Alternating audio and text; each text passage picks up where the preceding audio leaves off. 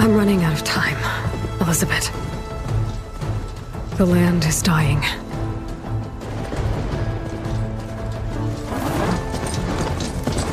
People are suffering. Soon, they'll starve. All because of a terraforming system that's spiraling out of control. And only I. Only I have your genetic code. It won't be long before we hit the point of no return. And then. extinction. I've been searching for months for what I need. A backup of Gaia, the AI you designed to control the system.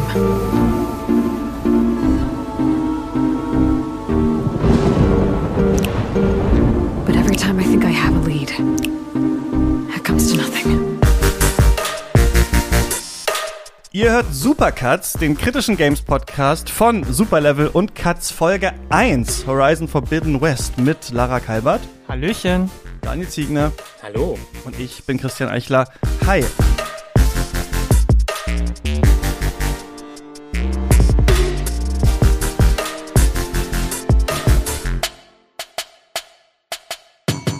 Lara, was ist dein Lieblingsdino? Mein Lieblingsdino allgemein. Ja. Ähm, also früher hatte ich immer einen Triceratops, aber eigentlich war der Langhals-Diso, der Dino eigentlich immer der, mein, der Bronto war immer so mein Liebling. Aber da bin ich auch ein bisschen ähm, beeinflusst worden von in einem Land vor unserer Zeit, weil da das natürlich der Bronto die Hauptfigur ist. Aber eigentlich fand ich Triceratops immer ziemlich geil, muss ich sagen. Wieso? Was ist dein, was ist dein Lieblingsdino? Wieso? Wieso? Wer fragt? ich dachte, stimmt, Bronto gibt's auch. Ich dachte Brachio, aber Brachio ist auch nicht schlecht, finde ich. Aber die sind so ein Ja, bisschen das ähnlich. sind, Die das so sind Buddies. giraffenmäßig. Brachi und Bronto sind, Ja. sind Die Buddies. sind sehr ähnlich drauf und ich finde das, ich finde die irgendwie süß, weil ich auch denke, vielleicht, wahrscheinlich gab's die nicht so also richtig. Klar, es gibt auch Giraffen, aber wer weiß, ob die Dinos wirklich so ausgesehen haben. Und natürlich Archeopteryx, ob des Namens und äh, der vielen Federn und so, wie es bei dir, Daniel? Äh, Stegosaurus. Weil der hat Oh. coole, ähm, halt so coole Zacken auf dem Rücken. Das ist ja wohl mega cool.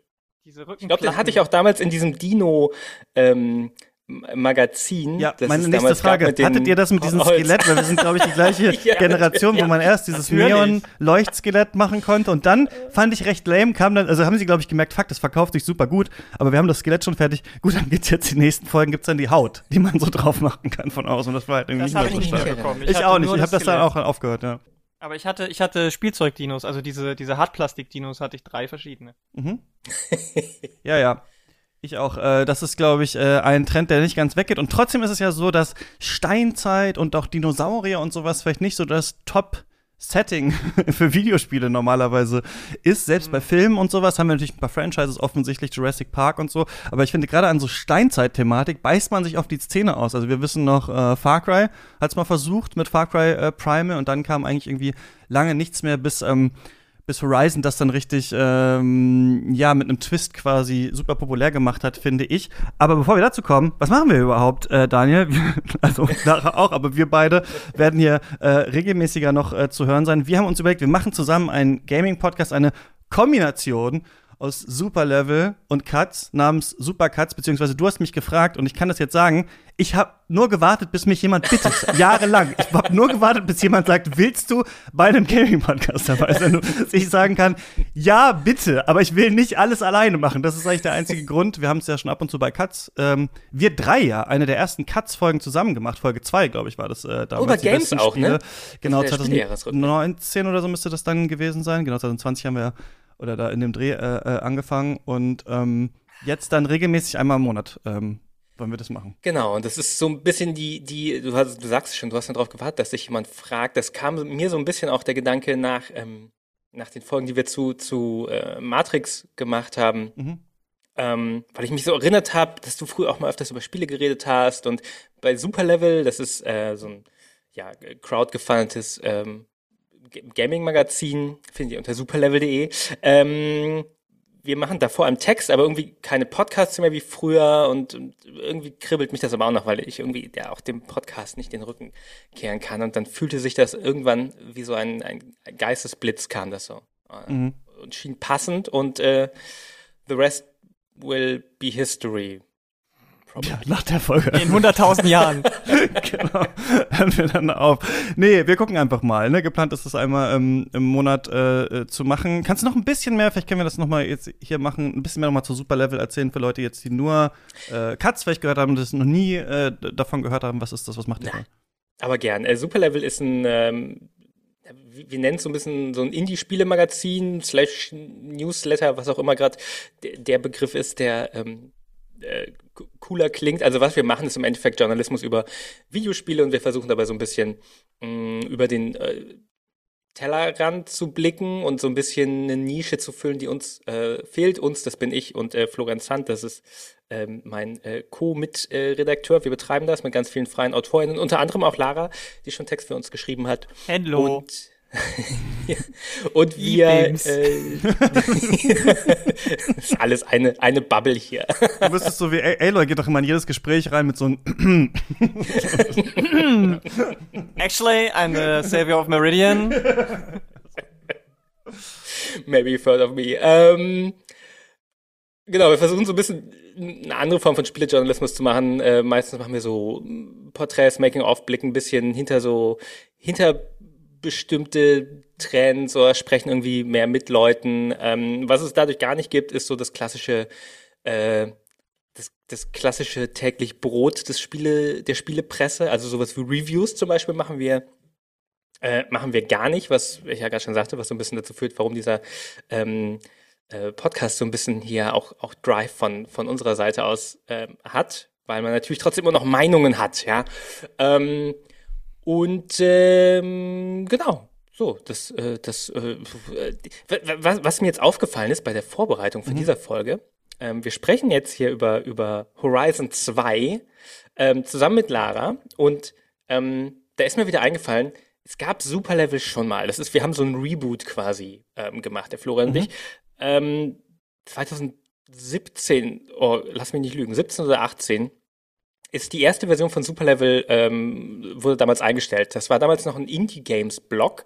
Ähm, also da gab es ganz viel Reviews ähm, und auch Podcasts über Indie-Spiele äh, und manchmal auch größere Spiele. Und einer der letzten Podcasts, die wir da veröffentlicht haben, das war tatsächlich ein Gespräch über Horizon Zero Dawn, also den ersten Teil der mhm. Horizon-Serie, äh, zwischen mir und Lara. Und ähm, ich finde das irgendwie schön, dass sich so der ne, nicht der, der Kreis schließt sich ist falsch, ne? Also die, wir schlagen hier wir so eine Brücke eine in die Tradition. Ja. das heißt, das, nee, das nee, heißt, wir wissen ja, dass Horizon 3 kommt ja dann eine Woche bevor das nächste Elder Scrolls rauskommt und da müssen wir dann natürlich mal wieder wieder direkt fünf, reden. Ja. Du bist der Erste, der jetzt fünf Euro in die in die in die Elden Ring Kasse. Ich habe das nicht gesagt. Du bist der Erste, der das reinpacken äh, muss. Ich habe Elder, Elder Scrolls, Scrolls, ist nicht Elden Ring. Das sind äh, völlig verschiedene äh, Sachen. Ja, und so habe ich dich jetzt ausgedribbelt und im Hintergrund ein bisschen Geld abge abgeschraubt für Katz. Genau, es gibt natürlich noch ein anderes Spiel, äh, das auch viele gerade gespielt haben und wir sind jetzt aber, nein, wir reden erstmal über das, was äh, davor rausgekommen ist. Dieses Spiel, was du angesprochen hast, machen wir dann ähm, nächsten Monat. Und Lara, du machst äh, viele Sachen, aber unter anderem auch ähm, Polygamia. Ne? Kannst du vielleicht auch noch mal einmal kurz erklären, was das ja. ist für Leute, die es nicht kennen?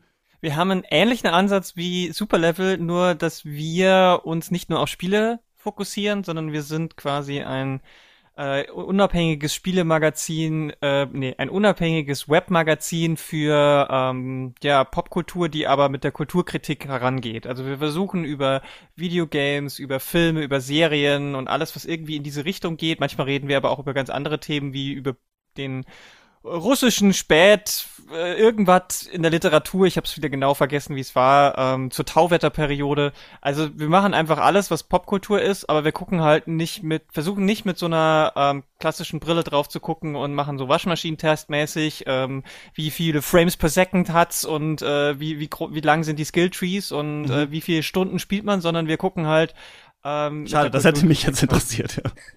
Ja, genau. Also wir gucken halt, was für Themen stecken drin, was für Aussagen hat dieses Spiel, wie gut macht dieses Spiel oder der Film oder die Serie diese Aussagen ähm, und was hat das vielleicht für größere Bedeutung, solche Sachen. Ja, und wir machen das momentan vor allem, also genau, der Gegenentwurf, also es ergänzt sich perfekt mit Superlevel, denn wir machen es eigentlich nur noch per Podcast und kaum noch per äh, Text. Also wenn ihr beides haben wollt, äh, dann macht, äh, lest Superlevel, hört Polyca Polygamia, den Polycast und einmal im Monat jetzt den äh, Supercut.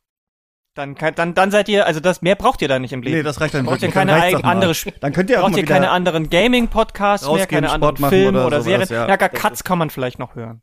Genau, was ist das? Katz ist ein äh, Filmpodcast. Ähm, ab und zu reden wir auch mal über Serien, ab und zu haben wir vorher auch mal über Videospiele geredet. Ähm, das liegt daran, dass ich mal einen Gaming-Podcast gemacht habe, der hieß Rush. Das war zusammen mit äh, Giga Games, hauptsächlich mit Alexander äh, Gilsdorf, der auch noch bei denen ähm, arbeitet. Und da hatten wir auch immer, also ich meine, jeder fängt ja dann immer sein Projekt an mit, wir machen es jetzt aber mal kritisch oder wir machen es jetzt mal anders. Und dann macht man so ein Jahr und merkt sich, ach okay, es gibt schon fünf Podcasts, die auch so sind. Aber das weiß man oft am Anfang nicht, wenn man anfängt, weil man noch nicht in der Szene drin ist. Und genauso hatten wir da auch angefangen. Und auch viele Kulturthemen und so einen journalistischen Ansatz ein bisschen verfolgt. Also, dass wir uns auch gefragt haben, okay, auch mal so Sachen wie, was ist eigentlich dieses Konzept des äh, Ninjas oder sowas, den wir jetzt da und da spielen? Wie, was ist da eigentlich historisch äh, drin? Was soll das mit uns machen? Was ist die Geschichte von Kriegsspielen und so weiter? Das hatten wir damals ähm, äh, so diesen Fokus. Einerseits äh, halt Giga Games, die hauptsächlich halt mit Games beschäftigt waren und dann ich war bei Detektor FM, ein äh, Online-Radiosender, ähm, wo wir halt eher so diesen journalistischen Fokus, wir rufen mal einen Wissenschaftler an und schauen mal, was der oder die dazu sagt äh, hatten. Und da ist auch Shots damals entstanden. Das war der Vorgänger-Podcast äh, von Katz. Und dann musste das da aufhören. Dann habe ich das quasi selber weitergemacht mit vielen unterschiedlichen Leuten. Und genau, Katz ist jetzt fast bei der hundertsten Folge. Und ab der hundertsten Folge wird es noch ein bisschen stärker in so eine fragende, eventuell forschende, diskutierendere Richtung gehen. Also wir wollen uns stärker auf verschiedene äh, Genres, Strömungen und auch auf Filmtheorie und so beziehen. Das wird dann alles so ein bisschen äh, klarer. Und sonst ähm, auf Kritik, ne? Und dann auch wirklich die Sachen zu kritisieren. Das bedeutet nicht, dass es immer, also manchmal sagen die Leute, das heißt kritischer Filmpodcast. Es ist ja gar nicht so kritisch. dann denke ich so, naja, es geht ja nicht darum, dass man quasi das dann immer alles schlecht findet, sondern dass man es halt kritisiert, also dass man es auseinander nimmt und sich fragt, was äh, ist darin halt gelungen, was nicht und nicht hauptsächlich nacherzählt oder sowas. Und das wollen wir natürlich dann jetzt auch so ein bisschen bei den Videospielen machen. Aber ich denke mal, wir müssen uns da alle noch, Daniel, wir haben auch noch nicht so oft gepodcastet, so ein bisschen eingrooven und mal gucken, wie es so wird. Aber das ist hier, glaube ich, auch unser äh, Ansatz, ja. Äh, genau, und bevor wir zum Spiel kommen, über das wir heute reden, müssen wir vielleicht noch eine einzige Sache klären. Und zwar, wie ist das jetzt mit diesem neuen Podcast Supercuts? Ist das jetzt ein Paywall-Format? Ist das for free? Äh, wie machen wir das? Wie oft kommt es? Und so weiter und so fort. Deswegen hier jetzt die wichtigsten Infos. Supercuts kommt einmal im Monat und Supercuts ersetzt auch keine Folge bei Cuts oder sowas. Es kommt einfach extra zu allem, was wir sonst machen. Das ist die erste wichtige Information. Also einmal im Monat gibt es eine neue Folge Supercuts. Zweitens, das Format wird frei verfügbar sein. Also im ganz normalen Podcast-Feed von Cuts findet ihr einmal im Monat eine Folge Supercuts. Wir wollen aber natürlich auch, dass ihr Cuts finanziell unterstützt oder Superlevel finanziell unterstützt. Und deswegen haben wir vor, dass nach jeder Folge Supercuts ungefähr so eine Woche später äh, DLC rauskommt, also Downloadable Content, quasi eine kleine Extra-Folge, in der wir über andere Sachen sprechen, die wir so gespielt haben, vielleicht mal eine Gaming-News besprechen oder so. Einfach so ein bisschen eher Laber-Podcast-mäßig, was hat uns diesen Monat sonst noch so in Bezug auf Games äh, interessiert. Vielleicht ein bisschen so, falls ihr das Mailback-Format von Cuts kennt, ungefähr so. Und das könnt ihr erst hören, wenn ihr entweder Cuts oder Superlevel unterstützt. Das geht auf steadyhq.com slash cuts oder auf superlevel.de findet ihr den Link und da kriegt ihr dann einen Special Podcast Feed, in dem ihr diese Folge hören könnt. Also falls ihr Lust habt, dass es äh, Supercuts immer weiter gibt, dann ähm, würden wir uns sehr über finanzielle Unterstützung freuen. Und dieser neue Podcast, sowie auch andere neue Formate, die wir mit der hundertsten Folge von Cuts ähm, starten werden, die kommt Anfang April. Die werden wir so sechs Monate lang testen. Also von April bis einschließlich September wird es dieses neue Format äh, geben, sowie auch das DLC-Format, das hinter der Paywall ist. Und wir schauen uns einfach mal an, hat uns das Bock gemacht, haben Leute das gehört, ähm, finden wir das gut, finden wir das nicht so gut und sowas und schauen uns das ein halbes Jahr an und entscheiden dann, ob und wie wir das weitermachen. Deswegen ist jetzt quasi eine halbjährige Testphase für dieses Format. Und wir reden ja über ähm, Horizon Forbidden West und ihr habt schon mal über ähm, Horizon Zero Dawn geredet. Wisst ihr noch so ein bisschen, ähm, was ihr da, also nicht, dass ihr die Folge jetzt vielleicht noch mal gehört habt, aber ungefähr, worum es da bei euch ging, wie ihr das damals aufgenommen habt, dieses Spiel. Denn Guerilla Games, mhm. von denen ist es ja, die haben ja relativ, also die haben ja Killzone so lange gemacht und dann in einer atemberaubenden Metamorphose, die in, finde ich, im AAA-Sektor, also bei den ganz großen Videospielen, nicht so oft gelingt und man bei Sony eher versucht als bei anderen, habe ich immer das Gefühl. Also bei diesen Sony-Studios, ähm, die dürfen dann schon noch mal irgendwann mal was anderes machen. Also wir haben jetzt nicht Uncharted 7 und 8 bekommen, sondern irgendwann gab es da mal The Last of Us und ich könnte tippen, Naughty Dog darf wahrscheinlich noch mal irgendwas anderes machen, außer äh, Uncharted und The Last of Us. Genauso wie ähm, Sucker Punch, die ja dann äh, Tsushima gemacht haben, ne, nach, ähm, wie ist das andere Superheldenspiel, was die vorher gemacht haben? Äh, und äh, Infamous, ne? Ja, genau. Und äh, so war das ja bei, oder Infamous, genau. Und das war ja bei ähm, Guerilla Games auch so, dass die Killzone gemacht haben äh, und dann irgendwann es hieß, wir machen jetzt mal was anderes. Und dann kamen die mit diesem Trailer und dem ersten Gameplay von so einem Open World Roboter Dinosaurier Steinzeitspiel um die Ecke, was das ist halt der Running Gag kurz vor äh, Legend of Zelda Breath of the Wild rausgekommen ist, irgendwie so zwei Wochen oder sowas nicht untergegangen ist, sondern ich würde eher sagen, trotzdem sich krass etabliert hat als Marke und deswegen so ein bisschen ja diese Flagship-Marke war, mit der man jetzt sagt, wir bringen das erste große PS5-Spiel raus, ist ja auch auf PS4 ähm, erschienen. Wie habt ihr das damals so wahrgenommen? Wisst ihr das noch? Ja, ich weiß es noch sehr genau, weil wir waren auf, also unterschiedlichster Meinung hätte man kaum sein können über dieses mhm. Spiel. Mich hat es sehr, sehr überzeugt. Ich war wirklich sehr begeistert, auch von dem Ansatz und äh, allem möglichen, also sowohl von der dreifachen narrativen äh, Erzählstruktur als auch von der Welt und ähm, wie das sich das spielt und wie sie quasi sich von von vielen anderen Spielen die guten Sachen genommen haben, ihr eigenes Ding draus gemacht haben und Daniel hat nach 15 Minuten ausgemacht, weil er es scheiße fand. das ist nicht ganz wahr. Ich habe es wirklich, ich habe es viel gespielt und das ist, aber ich hätte es am liebsten nach 15 Minuten ausgemacht, das ist nicht ganz falsch. Ich fand's, ich fand's wirklich ähm, erstaunlich furchtbar damals ähm, und äh, habe mir wirklich schwer damit getan, das, das zu spielen. Ich habe es wirklich lange, lange, lange gespielt. Ähm, ich glaube, durchgespielt habe ich es nicht so halb und dann den Rest der Story mir als, als Video angeschaut. Ähm, aber ja, das, das fand ich dann auch gerade deshalb so interessant, unser Gespräch damals, weil ich auch versucht habe rauszufinden, warum dieses Spiel mir so wenig gefallen hat, ähm, obwohl es auf dem Papier ganz wenig Gründe dafür gibt.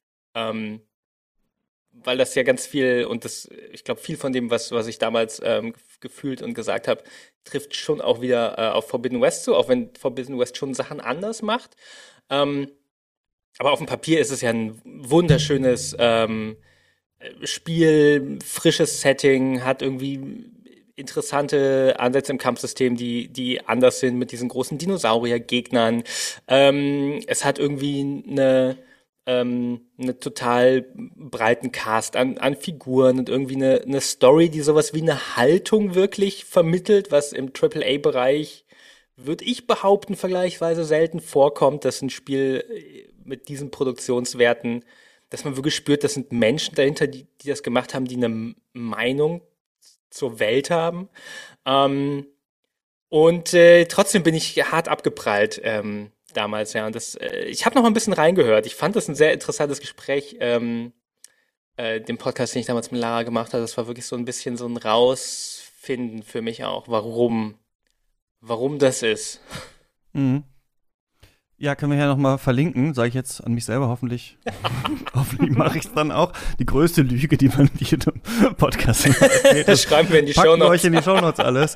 ähm, ich war auch ein bisschen unterwältigt damals, als ich äh, Horizon, ähm, äh, wie hieß das damals, Zero Dawn, Zero äh, Dawn. Äh, gespielt habe. Äh, genau. Ich bin da nicht so gut äh, reingekommen. Ich fand das, und das finde ich ist ähm, tatsächlich auch bei diesem Spiel jetzt wieder so, ich finde es schon eine konzeptionelle Meisterleistung eigentlich, dieses Franchise sich so erdacht zu haben, weil ihr wisst ja, dass die bei Sony kommt ja immer irgendwer rein und sagt dann, wir machen The Walking Dead und Sons of Anarchy zusammen. Und dann sagt jemand, okay, geil, das wird unser neues Spiel. Und so muss ja wirklich irgendwer gesagt haben, okay, wir machen Steinzeit, aber die Dinosaurier, und das sind ja nicht nur Dinosaurier offensichtlich, also ne, das, ähm, wie ich jetzt hier schon gleich mal gesagt habe, sind ja meistens auch unterschiedliche Tiere, die denen so nachempfunden sind. Die sind aber alle Roboter und gegen die kämpft man. Dann gibt es ein großes Mysterium, was ist eigentlich passiert. Und ich finde solche High-Concept-Sachen immer gut, ähm, weil ich denke, ja, das ist eigentlich ein, eine spannende äh, Idee, die viele weitere Fragen eigentlich öffnet, die man dann behandeln kann. Ne? Also man versucht quasi ein Setting zu nehmen. Das ist ja mal wichtig, dass man was nimmt, was die Leute irgendwie schon checken, also wo man nicht so viel verstehen muss. Und das ist ja bei Horizon erstmal so. Die Leute sind scheinbar in so einer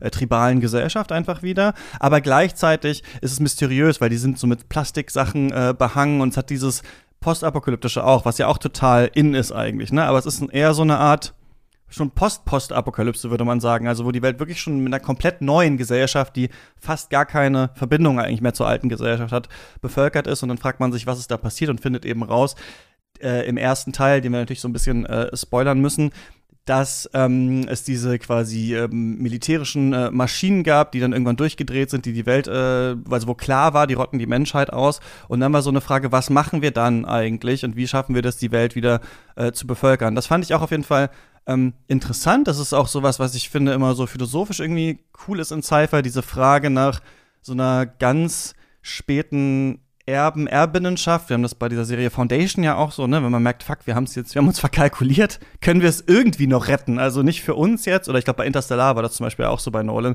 aber können wir so die über, über, übernächsten Generationen noch irgendwie ähm, äh, auf diesem Planeten leben lassen und dann gibt es ja dieses Projekt äh, äh, Zero Dawn, was halt die Welt wieder bevölkern will, was dann aber halt schief geht und darum geht es ja dann in dem ersten äh, Teil und ja in dem zweiten jetzt auch noch mal so ein bisschen. Ähm, ich finde aber auch, dass dieser also das ist ja sehr interessant ist, dass Sony diese Bewegung zu den Open-World-Spielen äh, gemacht hat, ne, bei ihren ganzen verschiedenen äh, Studios. Also ähm, klar, äh, Infamous war auch schon Open-World, aber mit äh, Ghost of Tsushima noch mal so eine, in so einer größeren Ebene. Dann haben wir das ähm, bei Horizon gehabt. Ghost, äh, God of War geht ja auch in so eine leichte Richtung, natürlich anders, aber wir merken schon, diese Spiele werden immer größer, man soll sie immer länger spielen. Und für mich hat sich das ähm, nicht so interessant angefühlt, dieses Spiel zu spielen, weil ich das Gefühl hatte, irgendwie erklärt sich das schon aus sich selbst heraus ganz stark, ohne dass ich selber große Fragen äh, an die Welt selbst habe. Nicht unbedingt an die Story, sondern an die Welt. Und ich finde bei Horizon Forbidden West, jetzt beim zweiten, ist das eigentlich äh, schlimmer geworden noch, weil dieser Teil nicht mehr das Mysterium immerhin hat, was auf einer Handlungsebene erzählt wird, was passiert jetzt in dieser Welt, sondern eher die Frage ist, was machen wir jetzt, wie vermitteln wir das jetzt? Ne? Also dieses Spiel muss ja quasi jetzt so ein bisschen ähm, versuchen, ähm, irgendwie anzuschließen und trotzdem neues ähm, Mysterium aufzubauen, ja. Ich, ich finde, das ist sowas, was man ähm, auch ein bisschen ähm, dem Spiel anmerkt, dass es ein eine ganze Weile braucht, bis es so den Tritt findet, wie es eine Fortsetzung zu dieser ähm, Geschichte des ersten Teils macht. Weil der erste Teil ähm, endet ja mit große Bedrohung, ist äh, äh, besiegt, Tag gerettet und danach kommt so ein bisschen der Epilog, ähm, wo, wo die Hauptfigur Alloy nochmal so einen ganz ähm, intimen und persönlichen Moment hat mit ihrer, ihrer Mutterfigur, die eigentlich sie selbst ist, weil sie ist ein Klon von ihr, aber mhm. der Einfachheit halber kann man, glaube ich, sagen, dass äh, Elizabeth äh, Sobek quasi ihre, ihre Mutter ist in, ähm, in dem Spiel, in der, in der Bedeutung. Ähm, und das, das endet dann auf so einem total persönlichen Moment eigentlich, das Spiel, bevor Ello dann weitergeht und wieder die, die nächste Bedrohung aufhalten muss, weil natürlich am Ende ähm, so Post-Credit-Scene-mäßig ein diese böse KI noch von einem bisschen shady äh, Mitspieler in dieser Welt irgendwie eingesackt wird. Ähm, der Anfang von Horizon 2, der braucht eine ganze, ganze, ganze Weile, bis das Spiel ja irgendwie weiß, was ist die Geschichte des zweiten Teils eigentlich. Ähm, es gibt so ein ganz ausgedehntes ähm, so ein Tutorial-Segment, das erst eine ganze Weile linear ist und da kommt noch ein Boss und da wird so ein bisschen ganz viele Zwischensequenzen dann kommt so eine kleine Open World, die so ein bisschen wie so ein, die so ein bisschen so wirkt wie das, sorry, Vergleich, äh, Plateau in Breath of the Wild. Das, was ja eine gute Idee ist, einfach für ein Open World Spiel. Du mhm. hast eine kleine. Witcher 3 hatte das auch, ne, dass man am Anfang in diesem, mhm. in diesem abgegrenzten Gebiet ist, ne, ja. Das ist ja eigentlich, das ist eine, also eine super Idee. Da kommt erstmal diese kleine Open World, wo du ganz viele Sachen schon ausprobieren kannst, wie das Spiel funktioniert, so ein bisschen so mit, ähm, Stützräder sind nicht der richtige Vergleich, aber du kannst ein bisschen üben, ohne dass du ähm, äh, gleich erschlagen wirst von der Riesigkeit der ganzen Welt. Und dann macht sich irgendwann die ganze Spielwelt auf und du hast wirklich diese gigantische ähm, 2022 Open World. Und da ist man schon ein paar Stunden drin im Spiel und dann dauert es nochmal, bis das Quest kommt, wo, ähm, wo der neue, die neuen AntagonistInnen eingeführt werden. Während es im mhm. ersten Teil die alten Maschinen waren, sind es hier so ein bisschen mh, hm, man weiß es am Anfang nicht, sind es irgendwie Aliens, sind es irgendwie, ähm, was weiß ich, irgendwelche Supermenschen tauchen da auf einmal auf, die äh, technologisch massiv überlegen sind, die irgendwelche unklaren Ziele haben, auf jeden Fall keine guten, weil sie versuchen direkt mal Alloy umzubringen. Und ich habe nicht genau gestoppt, aber es kommt mir schon so vor, als wären es bis zu dem Zeitpunkt so sechs, sieben, acht Stunden, die man locker in dem Spiel schon verbracht haben kann.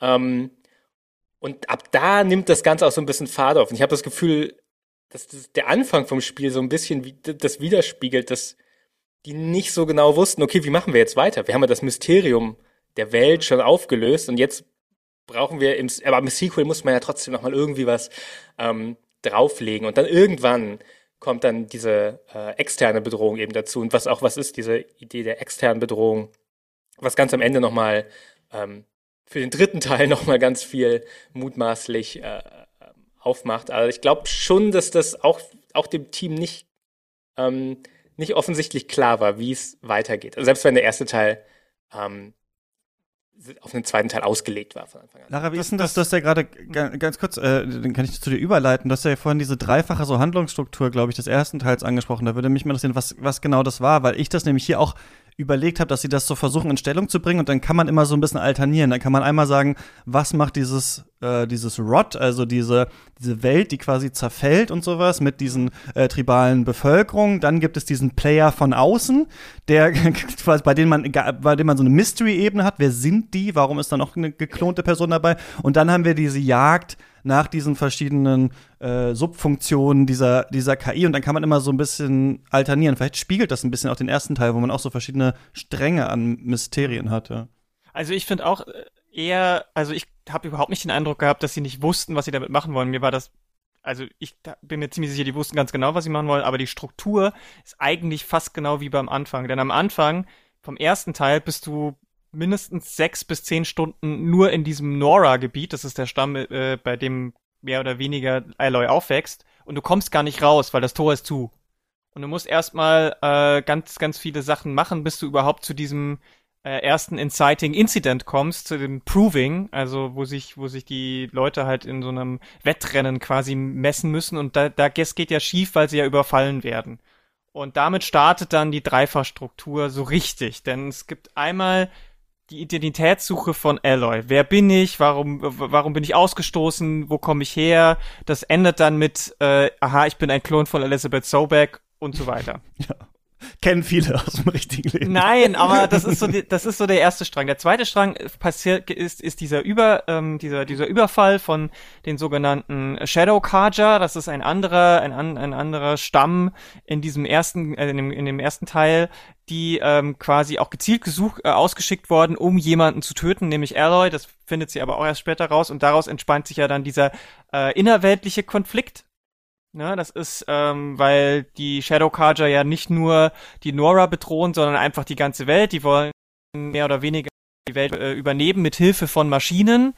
Ähm, und äh, dann gibt's halt diesen Racheplot so ein bisschen von den Nora und dann trifft man halt auch noch die anderen, die Ozoram und die, die normalen äh, Karja, die dann das Ganze, Ganze wieder gegensteuern mit dem König, der anders sein will als sein Vorfahr Vorfahre, sein Vater und so weiter. Das ist die zweite Ebene, dieser, dieser inner weltliche Stammeskonflikt, nenne ich es mal, oder politische Konflikt. Und der dritte ist, ähm, die, die rauszufinden, was mit der Vergangenheit eigentlich passiert ist, abseits von der eigenen Identitätssuche, sondern wie konnte es so weit kommen, dass die Apokalypse überhaupt stattgefunden hat und was ist Zero Dawn und wie ist das passiert? Also, weil man nimmt ja im ersten Teil sehr, sehr lange an, dass die, dass die das überlebt haben irgendwie, nur dass die Welt zerstört war.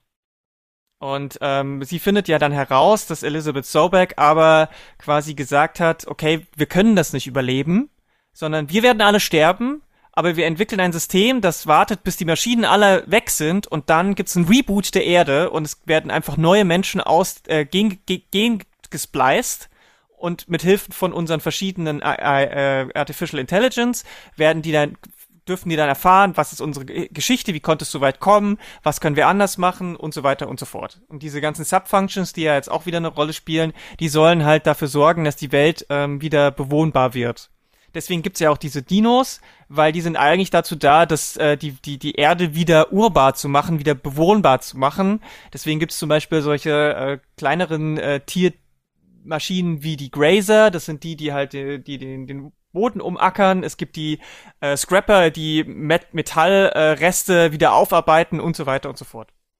Das sind die drei Stränge des ersten Teils und es ist genauso wie jetzt beim zweiten Teil so, dass man die ersten sechs bis zehn Stunden nur in diesem Nora-Gebiet verbringt. Und so ist es hier halt jetzt auch, dass man in dem ersten am Anfang nur in so einem Anfangsgebiet ist und dann äh, hat man so den ersten hat man wieder diesen Inciting Incident, weil die Regala ähm, überfällt, also das ist ja so eine rebellierende ähm, Stammesfrau wieder, nur diesmal halt aus anderen Gründen und ähm, es hängt, also es spiegelt sich insgesamt schon sehr stark, weil ähm, zwar kommt die identitätsstiftende Suche von Alloy relativ spät, erst mit, ähm, ich weiß nicht, wie weit wir hier spoilern dürfen. Ja, so ein bisschen können wir, glaube ich. Ähm, also, wir, glaub ich, spoilern, äh, ja. weil sie trifft ja dann auf eine Person, die dann genau das in Frage stellt, wieder ihre Identität, weil ähm, das ist, also das wäre die zweite Stu der zweite Strang wieder hier und was hier halt diesmal nicht so stark ist, ist irgendwie dieser dritte Vergangenheitsplot, der wird quasi durch die Phasinis dann, durch diese äh, Berührung von außen. Also wir haben wieder drei Handlungsstränge wie im ersten Teil auch. Und es ist ziemlich genau auch äh, von dem Timing her, also von den, äh, wenn man hier so ein bisschen die Filmtheorie benutzt, ne, diese, diese verschiedenen Phasen, diese verschiedenen Stages von, von einem Plot, dann ist es die, die Akte, äh, die sind auf jeden Fall auch vom Timing her ähnlich aufgebaut. Nur ist diesmal halt die Welt etwas größer und dementsprechend ähm, ist, ist das Gesamtding wahrscheinlich länger geworden. Aber ich würde, würde wirklich nicht äh, die, in diese Falle tappen zu sagen, die wussten nicht, was sie machen sollten. Weil ähm, das kann ich, das, also das wäre, weiß ich nicht, das ist, das spricht denen auch ein bisschen ab, dass die als Profis das nicht schon eine ganze Mhm. Weile machen. Naja, also äh, ich meine, auch eine große, teure Produktion kann, kann an den äh, äh, an den verschiedenen komplexen Handlungssträngen ja scheitern. Und ich glaube, was mein Problem, ähm, was ich damit eher meine, ist vielleicht weniger eine, eine Story-Ebene als vielleicht eine Struktur, wie dieses Spiel strukturiert ist. Ähm, und vielleicht ist es zu lange her, es ist echt wirklich fünf Jahre her, dass der erste Teil rauskam. Ich habe seitdem nicht mehr gespielt, aber ich habe nicht in Erinnerung, dass der erste Teil so einen langen, extrem linearen ähm, Anfang hat. Und ich habe das Gefühl schon, dass Forbidden West eine ganze Weile in so einem sehr linearen Bereich ähm, verbringt, bevor man diesen Fahrstuhl nimmt, äh, wo man dann in dem ersten Open-World-Gebiet landet. Ähm, das fand ich sehr, sehr zäh und ich fand es auch ähm, sehr schade als Anfang, weil ich das Gefühl habe, dass, dass dann kamen tatsächlich ein paar Momente, die ich, Achtung, ich sag das jetzt, die ich an Horizon zwar wirklich gemocht habe und sehr viel besser fand äh, und die für mich sehr viel besser funktioniert haben als im ersten Teil, ähm, die aber wirklich erst nach diesem super langen linearen ähm, Teil kam, von dem ich ehrlich gesagt nicht weiß, was genau der tut, ähm, erzählerisch oder äh, in, in, in irgendeiner äh, äh, Hinsicht. Aber ähm, also ich, vielleicht meine ich das so ein bisschen eher auf einer auf einer Ich strukturellen. kann das total gut nachvollziehen, äh, denn ich fand das äh, grauenhaft eigentlich in diesem Spiel, wie es gemacht war und was da äh, vermittelt wurde. Und ich habe das, ähm, nee, was vermittelt wurde nicht. Und ich finde auch ein paar Momente ganz interessant, aber ich habe mir heute noch mal in höherer Geschwindigkeit, aber dieses fünf Stunden alle Cutscenes äh, Video auf YouTube angeguckt von diesem Spiel. Und ich finde, dass dieser zweite Teil, wenn wir jetzt sagen würden, man übernimmt diese Dreiaktstruktur oder diese drei Mysterien, drei Stränge, die wir haben, zwischen denen man immer alternieren kann und versucht daraus dann was Interessantes zu erzählen, dann ist, glaube ich, der zweite Teil meines Erachtens nach auch viel träger als der erste, weil ähm, die unterschiedlichen Teile davon für mich jetzt sehr uninteressant eigentlich ähm, rübergebracht wurden. Der erste Teil ist ja einer, wo man sagen, da kann man, glaube ich, länger drüber diskutieren. Also wir sind übrigens gerade so, man sollte es ja bei Spielen nicht immer trennen, Story, also viele Entwickler und Entwicklerinnen machen das ja so. Die eine Hälfte ist Story und Cutscenes, die andere Hälfte ist Gameplay. Schön ist ja, wenn das auch mal verzahnt ist, aber ich glaube, für eine Diskussion bietet sich's an, jetzt auch erstmal auf dieser Story-Ebene ein bisschen zu bleiben. Der erste, der erste Strang nach Aloys ähm, Identität, da habe ich zwischenzeitlich manchmal gedacht, okay, wir haben ja so ein bisschen wie eine, ähm, so eine Klimaaktivistin bei ihr. Ich finde es eh witzig, dass wir so, fast so ein White Girl with Dreadlocks irgendwie Charakter hier haben in so einem Multimillionen-Dollar-Spiel irgendwie. Daran erinnert sie mich so ein bisschen. Es sind ja keine richtigen Dreadlocks, aber sie ist schon so ein bisschen, äh, finde ich, auf so eine ähm, junge äh, politische Ebene halt gemacht. Sie erinnert schon ein bisschen, finde ich, in diesem äh, Drängen der Zeit und dem Unverständnis diesen alten Männern halt gegenüber auf, wir müssen jetzt mal was machen und sowas. Und deswegen ist sie ja hier so ein bisschen, äh, ja, auch so gezeichnet. Was ich interessant finde, ich finde sie aber persönlich als Charakter unerträglich. Also ich finde es unglaublich, la- also ich finde, das ist ein Spiel, was unfassbar gut gesprochen und unglaublich langweilig geschrieben ist. Also ich habe jetzt auch noch mal, als ich es durchgeguckt habe, es ist so eine Mischung aus Betroffenheit, Techno-Babble, Weltuntergangserzählung, die finde ich ganz wenig mal irgendwohin führt. Und das ist ja verzahnt mit unterschiedlichen Ebenen. Einmal haben wir Aloy, die immer so ein bisschen diese gleiche Meinung hat, von wegen, ja, kommen wir jetzt hier mal weiter, hallo, ich möchte auch mal was sagen und so.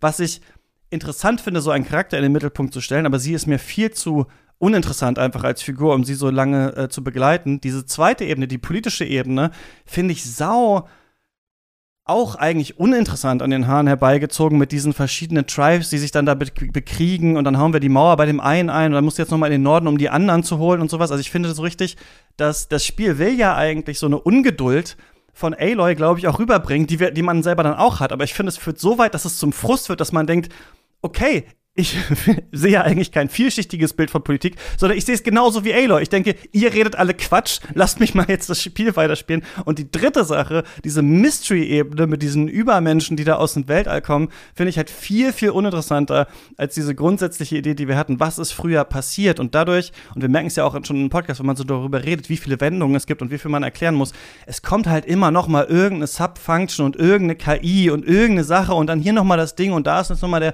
Fail-Safe State und hier müssen wir nochmal irgendwie die Spyware von dem Tracker machen und wir sind in dem hundertsten, hundertsten Sci-Fi-Gebiet und ich muss sagen, ich fand es fast alles uninteressant, außer das, was in Las Vegas passiert und was später noch ein paar Dialogen passiert. Mich hat das gar nicht ähm, interessiert und ich könnte gar nicht richtig sagen, worum es in diesem Spiel tatsächlich geht. Kann es sein, dass du kein Science Fiction magst? Nein. Ich meine, das ist genau das, also das sind. Ich mag keine schlechten Science-Fiction-Serien, glaube ich, die so mit so 100.000 verschiedenen Twists ankommen. Ich hatte das Gefühl, ich sehe eine sehr gut gesprochene, aber so sehr lieblos hingeschulterte Science-Fiction-Serie, ja. Also wenn man ein, ein, eine Sache über Forbidden West nicht sagen kann, ist, dass es lieblos ist. Also das ist, äh, kann ich überhaupt nicht nachvollziehen. Tut mir leid, da steckt in jeder Ecke und in jedem, an jedem kleinsten Fitzel steckt Liebe zum Detail drin. Und ja, diese, genau. Diese es ist aufwendig, genau, das würde ich auch sagen. Es ist aufwendig, es ist super aufwendig, aber ich finde es einfach, aber uninteressant gleichzeitig. Das ist, glaube ich, was ich aber sagen würde. das ist würde. ja dann nicht lieblos. Also das sind ja zwei völlig verschiedene Sachen. Du kannst ja naja, nicht sagen, lieblos, naja, Aufwand ist nicht immer Liebe. Also Liebe zum Detail ist ja auch nicht unbedingt Liebe. Ich finde, dass halt was da wirklich verhandelt wird, ist irgendwie nicht so interessant. Sie parkt ihre Leute in diesem Hub, den sie haben, sie macht ja diese Sachen, sie geht in diese KIs, aber irgendwie, so was mich das alles interessiert, habe ich nicht so ganz durchdrungen, als ich das gespielt habe. Naja, also ich meine, die zwei großen äh, Messages, also die Identitätssuche und das, was äh, Alloy betrifft, äh, hängt ja damit zusammen. Denn äh, die haben ja quasi die, die, die Trope aus dem ersten Teil, das ist ja eine klassische Chosen One Trope, haben sie jetzt quasi auf, auf links gedreht und äh, dekonstruieren die jetzt, weil sie sagen, Alloy ist eh, versucht immer alles alleine zu machen, weil sie glaubt, sie muss es, weil sie als einziger das kann, einziges kann, als sogenannter Clone von, Klon von Elizabeth Sobeck. Uh, und sie muss aber lernen, dass es eben nicht so ist. Und ich finde, das ist eine, das ist eine, das ist eine sehr wichtige äh, Diskussion, die wir auch führen müssen, weil genau darum geht's ja. Wenn du sagst, es ist eine Klimaaktivistin, naja, ich meine, also ähm, Klimaaktivistin kann man alleine zwar sein, aber es bringt wahrscheinlich nichts.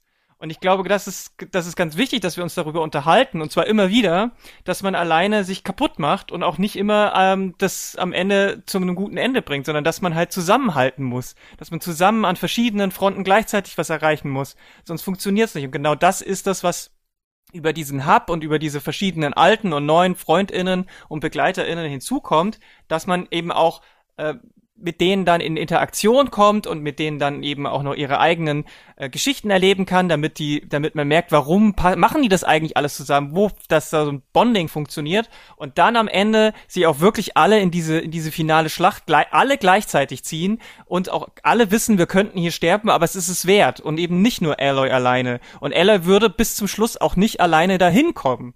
Es kann sein, dass sie manche Kämpfe alleine machen muss, aber sie würde, sie wäre zu den Kämpfen gar nicht gekommen alleine. Und das ist auch der große Unterschied zum ersten Teil, wo sie ja wirklich immer alles alleine gemacht hat und auch geschafft hat. Und das ist, äh, das ist, glaube ich, für mich auch so das Thema, warum es für mich so wichtig war, weil ich ich habe gemerkt, okay, genau das ist es. Ich bin ja auch aktivistisch tätig und ich merke einfach, alleine macht man sich da einfach kaputt und man kommt an Grenzen, man scheitert, man ist frustriert.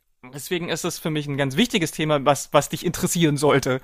Und äh, das zweite wichtige Thema, was über die Phasines kommt, ist die, ist die große, große, sehr vernichtende Kapitalismuskritik, die dich auch interessieren sollte, meiner Meinung nach. Die Phasines, das, das sind quasi diese Menschen, die dann, oder die Übermenschen, die dann aus dem Weltall wieder zurückkommen, um das nochmal kurz zu sagen. Wo liest du da das genau. Kapitalismuskritische drin? Äh, ich wollte, also Daniel, du kannst natürlich auch noch was dazu sagen, aber ich kann auch versuchen, noch erst noch den, den, den zweiten Punkt aufzumachen. Ich wollte jetzt erstmal.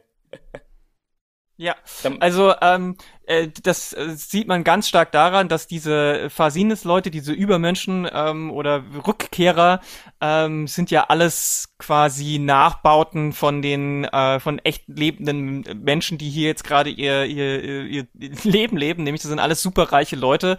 Ähm, das ist ein Jeff Bezos, das ist ein Mark Zuckerberg, das ist ein Elon Musk. Das sind alle diese superreichen Leute. Das sind auch ein paar, ist auch eine dabei, die so ein bisschen, ich würde jetzt mal sagen, in die Jenner-Richtung oder oder Kardashian-Richtung vielleicht geht. So, das sind, ähm, die sind äh, reich, die sind äh, egoistisch bis zum geht nicht mehr, die sind äh, in ihrem eigenen Welt, in ihr, schweben in ihrer eigenen Welt und meinen, sie könnten alles tun und lassen, was sie wollen. Und das ist genau das, was ja gerade passiert. Ich meine, die haben eine, eine ein Welt, ein, ein Raumschiff gebaut, sind damit äh, abgehauen, als gemerkt haben, die Welt geht zugrunde der er die Erde und haben dann auch noch die fingiert, dass das Raumschiff zerstört. Also sie haben so diesen Aufwand noch betrieben und als sie ihren eigenen Planeten dann auch wieder durch den Kapitalismus zugrunde gerichtet haben, sind sie wieder zurückgekommen und äh, haben den Anspruch, dass sie jetzt die Welt wieder für und formen können, wie sie wollen. So.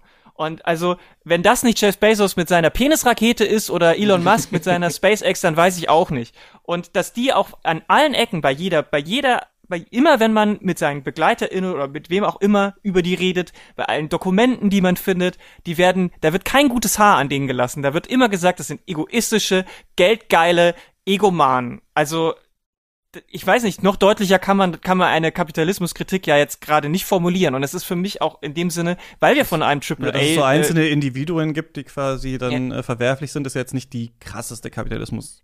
Kritik. Deutlich aber die schon. stehen ja für den Kapitalismus als, als Personifikation. Und mit der finalen, um jetzt den, den Schlusspunkt noch zu setzen, mit der finalen ähm, Offenbarung, die jetzt auf den dritten Teil dann ja auch auf, aufbaut, wird ja, wird es ja noch viel deutlicher, denn die haben ja, die haben ja, die, die sind ja unsterblich und es war immer noch nicht genug. Und das ist ja das. Kapitalismus muss immer weiter, immer höher, immer krasser sein. Und jetzt ist es so, dass der Kapitalismus die eigenen Herrscher frisst, die eigenen Macher frisst und sie jetzt durch, durchs ganze Universum jagt. Also für mich ist es, ist es mehr als nur individuelle Geizkragen, sondern es ist, äh, die stehen als Pass pro Toto für den Kapitalismus verstehe, dass das so sicher so gemeint ist. Allerdings ist das für mich, um eine echte Kapitalismuskritik zu sein, ist da zu wenig wirkliche Kritik an am Strukturen des Kapitalismus, weil es eben, äh, wie du gerade beschrieben hast, auch äh, total auf wirklich bösartige Individua, äh, Individuen äh, reduziert wird. Und die sind in weiten Teilen wirklich ähm, schon Karikaturen. Es gibt diesen Hacker-Typen, der irgendwie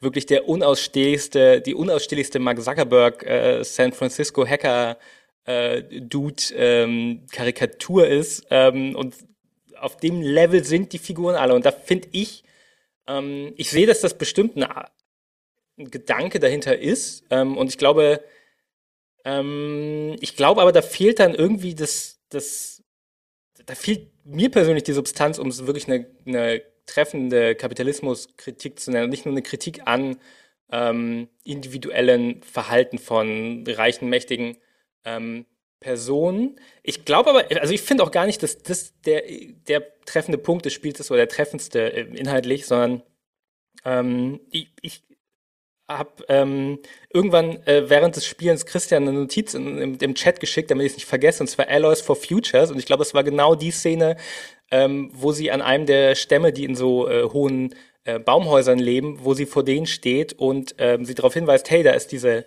da ist diese Seuche, die alle Pflanzen zerstört und eure Felder zerstört, die man im Hintergrund dieser Zwischensequenz sogar sieht, die von so einer äh, so rot, äh, von so, so roten Pflanzen zerfressen werden, die alle anderen äh, Lebewesen zerstören.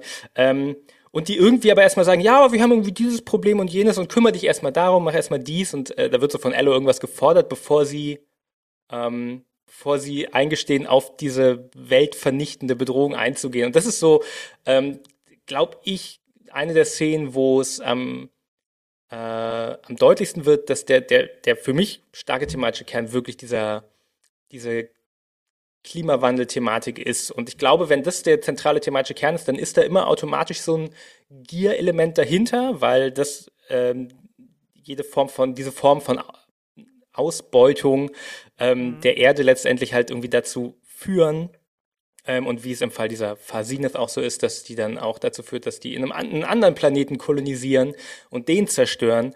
Ähm, und ich, ich, ich finde, das ist die sehr, sehr, sehr, sehr, sehr viel stärker ähm, treffende Ebene in diesem Spiel. Auch gerade weil, was, was Christian schon sagte, irgendwie Eloy hat so, das ist jetzt auch wieder so ein bisschen Klischee, ne, aber sie ist so, so die, die, die Hippie-Studentin, wenn man ihr irgendwie, ähm, wenn man das entsprechende Outfit später auch findet, irgendwie mit so, mit so äh, weiten äh, Hosen irgendwie und allem.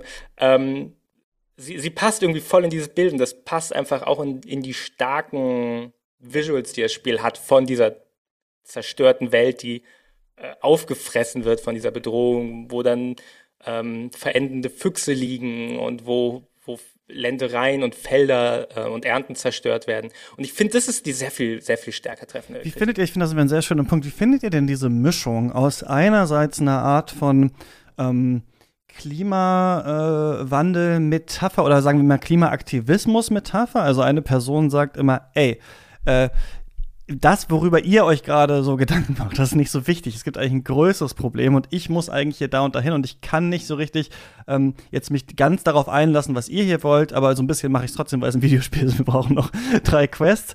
Und diese Verknüpfung mit diesem kolonialen Setting, weil einerseits beschreibt man die Phasines als quasi andere Welten und ihre eigene Welt wieder kolonialisierend, aber gleichzeitig ist ja Aloy jemand, der mit so einem technischen Verständnis eigentlich rumläuft und den Leuten so ein bisschen ihre Welt erklärt und quasi so ein bisschen sagt, seid ihr blöd, das ist alles, da ist keine heilige Stimme oder was in dieser Höhle und da hinten auf dem Berg, da ist irgendwie kein Geist oder so, sondern es geht hier um KIs und um Programme und dies und das und ich muss da hin. Und die Frage, die sich ja dann da stellt, versucht das Spiel dem wirklich was zu widersetzen, weil wir haben so ein bisschen so eine Art von Game of Thrones Erzählung auch, ne? Game of Thrones hat ja auch so funktioniert, auch sogar noch mit diesen Eiszombies, auch so ein bisschen klimawandelmäßig, ja, wo sich auch, wo wir verschiedene Häuser hatten, die im Clinch lagen und dann am Ende musste man sich irgendwie dagegen, dagegen irgendwie so ähm, äh, zur Wehr setzen. Nur ich finde, da das ja, also es ist ja nicht so, dass das das Hauptproblem der Klimakrise ist, dass wir quasi, dass die indigenen Bevölkerung der Welt oder sowas jetzt das Problem sind mit ihren äh, Denkweisen, dass wir äh, nicht den Klimawandel äh, bekämpfen können, sondern die Profitgier der Menschen. Und dadurch passt dieses Bild ja nicht so ganz. Und deswegen finde ich es interessant, dass es hier so zusammengeschmissen ist, weil ich persönlich finde es als Idee irgendwie ganz ähm, interessant, aber es äh, aber nicht so sonderlich ähm, später beeindruckend, dass ich dann dachte, da, da kommt jetzt mehr raus, als ja, die Menschheit muss halt zusammenhalten und jeder hat so ein bisschen seine eigenen Bräuche. Ich fand, dass die alle sehr simpel gezeichnet waren. Und Aloy, du hast ja gesagt, Lara muss ja auch andere Leute finden und muss irgendwie auf andere vertrauen, aber ich hatte nicht so das Gefühl, dass diese Gesellschaften ihr eigentlich viel zu sagen haben oder so, oder sie von denen jetzt sonderlich viel lernen kann, sondern am Ende hat sie halt recht und dann sehen die das halt auch. Und dadurch ist dieser, dieses Bild politisch nicht so super stark, finde ich. Naja, also ich finde, wenn man sich halt zum Beispiel mit ähm, Zoe unterhält, das ist eine aus den von den neuen Figuren, die zum Beispiel aus diesem Stamm kommt, ähm, die kommt aus einer aus einer Gruppierung, die mehr oder weniger PazifistInnen sind, solange sie nicht eingegriffen werden. Und die haben als äh, oberstes Gremium einen sogenannten Chor und da wird viel über Musik gemacht und so weiter. Und ähm, da wird dann, wenn man mit ihr redet, schon klar, die setzt sich immer wieder damit auseinander. Also die die sagt auch einmal, mindestens mehr als einmal in den Gesprächen ganz deutlich, ja, du hast mir jetzt gezeigt, dass es viel hat, es mit viel mit Te äh, Technologie und so weiter, aber ich kann trotzdem meine eigene Identität und meine Mythologie bewahren, denn beides kann gleichzeitig richtig sein. So. Ähm, und das finde ich, das macht, das macht das Spiel eigentlich ganz gut, gerade mit diesem Charakter. Ähm, und wenn man halt mit ihr dann auch ihre BegleiterInnen-Mission macht, dann geht's nämlich genau darum, weil die haben ja so sogenannte Land Gods, also Maschinen, mit denen sie kooperieren, die ihnen helfen, den Ackerbau zu betreiben. Und ähm, man hilft ihr dann, dass man die wieder quasi reaktiviert, wieder zum Leben erweckt, um ähm, genau das wieder zu machen, damit eben auch das Mythologische des Stammes wieder ähm, da sein kann, weil die Leute das halt brauchen, um äh, damit sie nicht völlig hilflos dastehen. Und sie ist ja auch jemand, die ja, die das jetzt nicht einfach so immer macht. Die ist ja nicht dahin gegangen zu den, zu dem Chor und hat gesagt, Technologie, eure Mythologie ist alles scheiße und so weiter, sondern die weiß ja, dass die Leute da Probleme mit haben von ihrem eigenen Stamm, den Nora, dass du denen nicht einfach sagen kannst, äh, was passiert ist, weil die Leute das ja einfach das ist ja, die, wenn die so verankert sind, dann braucht das eine Weile, um das überhaupt irgendwie zu verarbeiten. Deswegen kann man ja auch immer wieder mit den Begleitern sprechen, die dann das, äh, den Zugang haben. Und die fragt immer wieder, äh, na, wie läuft's denn so? Hm, äh, kommt ihr damit irgendwie klar? Und die sagen immer alle, es ist einfach unglaublich viel, was, woran man sich äh, gewöhnen muss. Und es stellt viel in Frage und so weiter. Also ich finde, das Spiel macht es eben schon dass man genau das verhandelt, dass man sagt, okay, äh, das ist jetzt nicht so, Alloy sagt alles, ich habe recht und äh, meine, meine Sichtweise ist die einzige richtige, sondern dass sie sich da auch ein bisschen was von abschaut und sie versucht ja auch darauf einzugehen, zum Beispiel mit den verschiedenen ähm, Missionen, dass sie sich halt eben nicht, sie sagt ja immer, oh Mann, äh, könnt ihr nicht einfach so und so sein? Und dann sagen die anderen, nee, das ist unsere Tradition. Und dann sagt sie, okay, dann machen wir es so, wie ihr es wollt. Das gibt's auch ganz oft in diesen Quests. Also da, das ist, hat auch nicht nur damit zu tun, dass man sagt, äh, wir brauchen noch Quests. Das finde ich, äh, das, das wird der ganzen Sache auch nicht gerecht, ehrlich gesagt. Zumal übrigens die, äh, dieser Chorus nicht gesagt hat, du musst was für uns tun, sondern der Chorus hat gesagt, unsere Philosophie ist, wir werden sowieso alle sterben, also machen wir auch nichts. Das ist ein riesengroßer Unterschied. Aber das ist ein interessanter Punkt, den du aufbringst, der, der, da wollte ich eigentlich später noch mal drauf ein, auf ein strukturelles Problem. Aber es ist natürlich im Effekt das, was ich als äh, als Spieler in dem Moment erlebt habe. Ne? Ich gehe dahin in der Main Quest, will was von denen und um, damit die machen, was ich will, muss ich erst was anderes erledigen. Also praktisch muss ich eine Aufgabe erledigen, für die damit ähm, es weitergeht. Und das ist, ähm, da wollte ich eigentlich jetzt später darauf hinaus, aber es ist so mein großes ähm, Problem, wo ich, glaube ich, bei Horizon am stärksten abpralle, wo ich auch in anderen AAA-Spielen durchaus mal abpralle, aber in Horizon am stärksten, ist, ähm, dass viel, viel, viel erzählt wird in Zwischensequenzen, äh, in Dialogen, ähm, aber das wenig übersetzt wird in die, in die Struktur. Und das ist ein Problem, wo wir, wir im, im der Gaming-Bubble, da wird seit äh, 10, 15 Jahren drüber diskutiert, über strukturelle äh, Probleme von Open-World-Erzählungen, beziehungsweise wie man eine, ein, eine nicht lineare Open-World-Spielwelt, wie man das mit einer sehr linearen Geschichte, mit sehr klaren Story-Beats ähm, zusammenbringt. Ähm, und da, da gibt's, finde ich, in Forbidden West ganz viele von diesen strukturellen Problemen, die das Spiel nicht gelöst bekommt. Eins ist zum Beispiel, die Bedrohung hat eine Dringlichkeit. Ähm, das ist das, wo wir auch gesprochen haben, was auch äh, in Aloys Verhalten ganz zentral drin ist. Sie ist gehetzt, getrieben, sie weiß, äh, sie hat nicht viel Zeit, die Welt zu retten. Aber ich verbringe mit dem Spiel locker 50, 60 Stunden, wenn ich will, bevor ich die letzte Mission mache. Da ist keine, da, ich, ich, spüre keine Dringlichkeit. Ähm, während die Geschichte mir eine äh, vermitteln. Das Spiel schafft, findet auch keinen Umweg, diese Dringlichkeit zu vermitteln. Das ist so ein Beispiel. Oder auch die, die Erzählung, den Erzählstrang, den ich persönlich am gelungensten fand. Im ersten Teil fand ich Aloy als Figur, ehrlich gesagt, sehr, sehr, eine ne sehr leere Hülle für alles, was SpielerInnen auf diese Figur projizieren wollten. Ähm, hier finde ich halt eine sehr klare Entwicklung, die mir total gut gefallen hat. Dieses am Anfang schickt sie alle weg, die ihr helfen wollen und wehrt sich aktiv dagegen, Hilfe anzunehmen. Und am Ende hat sie diese Found Family und ähm, das ist auch wirklich eine schöne Dynamik, die durch die fantastischen Voice Actors, äh, vor allem in der englischen Version, transportiert wird. Aber die Lektion, die ich als Spieler in dem Fall wieder mitnehme, ist nicht, ich brauche die. Ähm, damit ich vorankomme. Weil den Endboss oder alle Endbosse besiege ich allein. Es gibt in der letzten Schlacht ähm, wird, äh, ich versuche es spoilerfrei zu machen, aber in, in, es wird eine letzte Schlacht angekündigt und was dann passiert ist, ähm, dass alle sagen, Eloy, du musst jetzt alleine da lang und was anderes machen. Und dann gehe ich als Eloy alleine woanders hin und mache die wichtigen Sachen, während die anderen im Endeffekt so die, die im Hintergrund ablaufende äh, Background-Action irgendwie machen und nicht, nicht wirklich was tun. So, die werden nicht einbezogen. Und das sehe ich an ganz vielen Stellen im Spiel, dieses strukturelle Problem, ähm, wo es teilweise Lösungen in anderen Spielen gibt. Ähm, von Witcher 3 hat das nicht furchtbar schlecht gemacht. Ähm, die haben die Dringlichkeit, da sucht man auch eine, eine, Figur in Witcher 3, die irgendwie wichtig ist und wo man sich Sorgen um sie macht, aber die auch irgendwie allein zurechtkommt. Und damit nehmen sie so ein bisschen die, schaffen sie so ein Balanceakt, das ist so dringlich. Die Mission ist wichtig und irgendwie dringend, aber jetzt auch nicht, kommt nicht auf den Tag an. Ähm, andere Spiele machen es total offen, sowas wie ein, so klassischere Rollenspiele wie ein Fallout New Vegas, die sprengen es komplett auf, indem man ähm, da im Endeffekt nur mit den verschiedenen politischen Fraktionen interagiert und ähm, dadurch aufs Ende hinarbeitet. Horizon fällt für mich ganz unglücklich irgendwie ähm, dazwischen. Auch dieses Gemeinschaftsaspekt. Da gibt es Spiele, die das irgendwie lösen. Und jetzt, ich, ich nehme jetzt die 5 Euro direkt.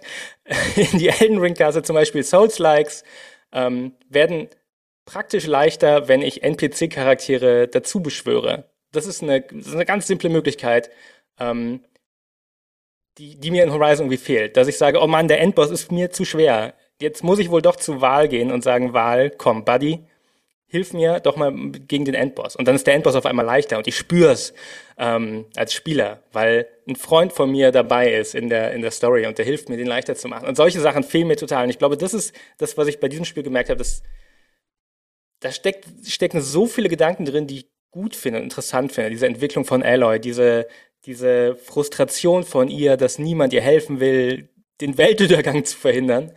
Mm, aber das ist immer nur in den Zwischensequenzen und nie, wenn ich spiele. Ja, das ist ein großes Problem natürlich, dass viele AAA-Spieler haben, äh, dass natürlich irgendwie es so ein paar Verben gibt, die immer in den Spielen drin sein müssen oder die man eben dann besonders oft macht und äh, das ist dann der hauptsächliche Inhalt des Spiels und dann ist drumrum halt so ein bisschen das, was halt noch die Story eigentlich ist. Ne? Also die Story auch von Horizon äh, Forbidden West wird natürlich in Großteilen über so Zwischensequenzen oder ich weiß gar nicht, ist, sind das Zwischensequenzen überhaupt, wenn sich halt zwei Leute so gegenüberstehen und halt jeder sagt mal so ein, so ein Wort und man kann dann vielleicht noch mal was auswählen, aber man kann natürlich keine richtigen Entscheidungen und sowas treffen.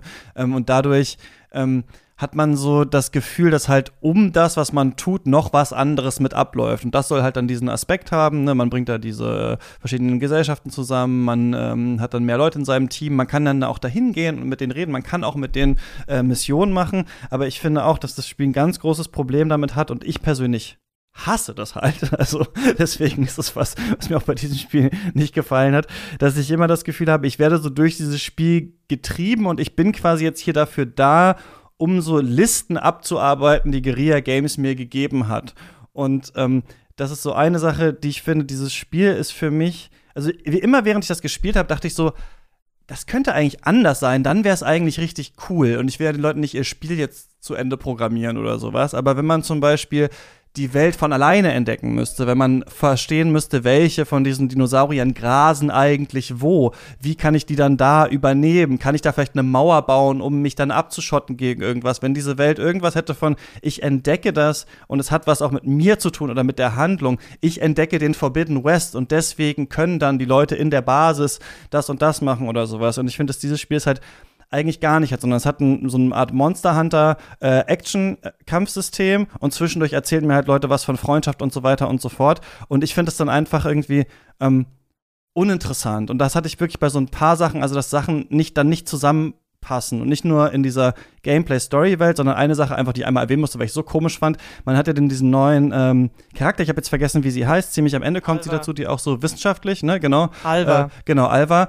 Äh, und man massakert halt ihre ganzen Leute ab und sagt dann am Ende so, ja, die musste, die haben mich angegriffen, die habe ich jetzt alle umgebracht, aber wir beide können jetzt weiter zusammen rumhängen. Und sowas halt ist dann, dann auch manchmal drin, ähm, wo man so ja, denkt, hä, okay. bei mir überhaupt nicht äh, diese Reaktion herausgerufen, das war für mich völlig nachvollziehbar. Die geht da hin und wird sofort beschossen, die sagt, äh, kill the outsider. Was machst du da? Gehst du da hin und sagst, äh, schießt mich ab, aber ich schieß euch nicht ab? Also, Entschuldigung, was ist das für eine Nee, nee, nee, nee, nee, nee, nee, nee, nee, nee, nee, nee, nee, warum sollte diese, nee, nee, du machst es natürlich, weil das Spiel dir das sagt und weil die dich angreifen, ja, aber, aber das was, sieht was soll, was soll Aloy in dem Moment machen, wenn sie angegriffen wird? Soll sie nein, nein, nein, nein, das meine ich nicht. Alva bräuchte eine andere Reaktion als, ach so, okay, dann hänge ich jetzt halt mit dir rum. Du hast zwar gerade meine ganzen Leute umgebracht, aber ich finde es in Ordnung, das ist das. Ja, weil Alva weiß, wie die Leute damit umgehen. Die kennt ja ihren eigenen Stamm und man lernt das ja auch kein kennen, wie die mit anderen Leuten umgehen.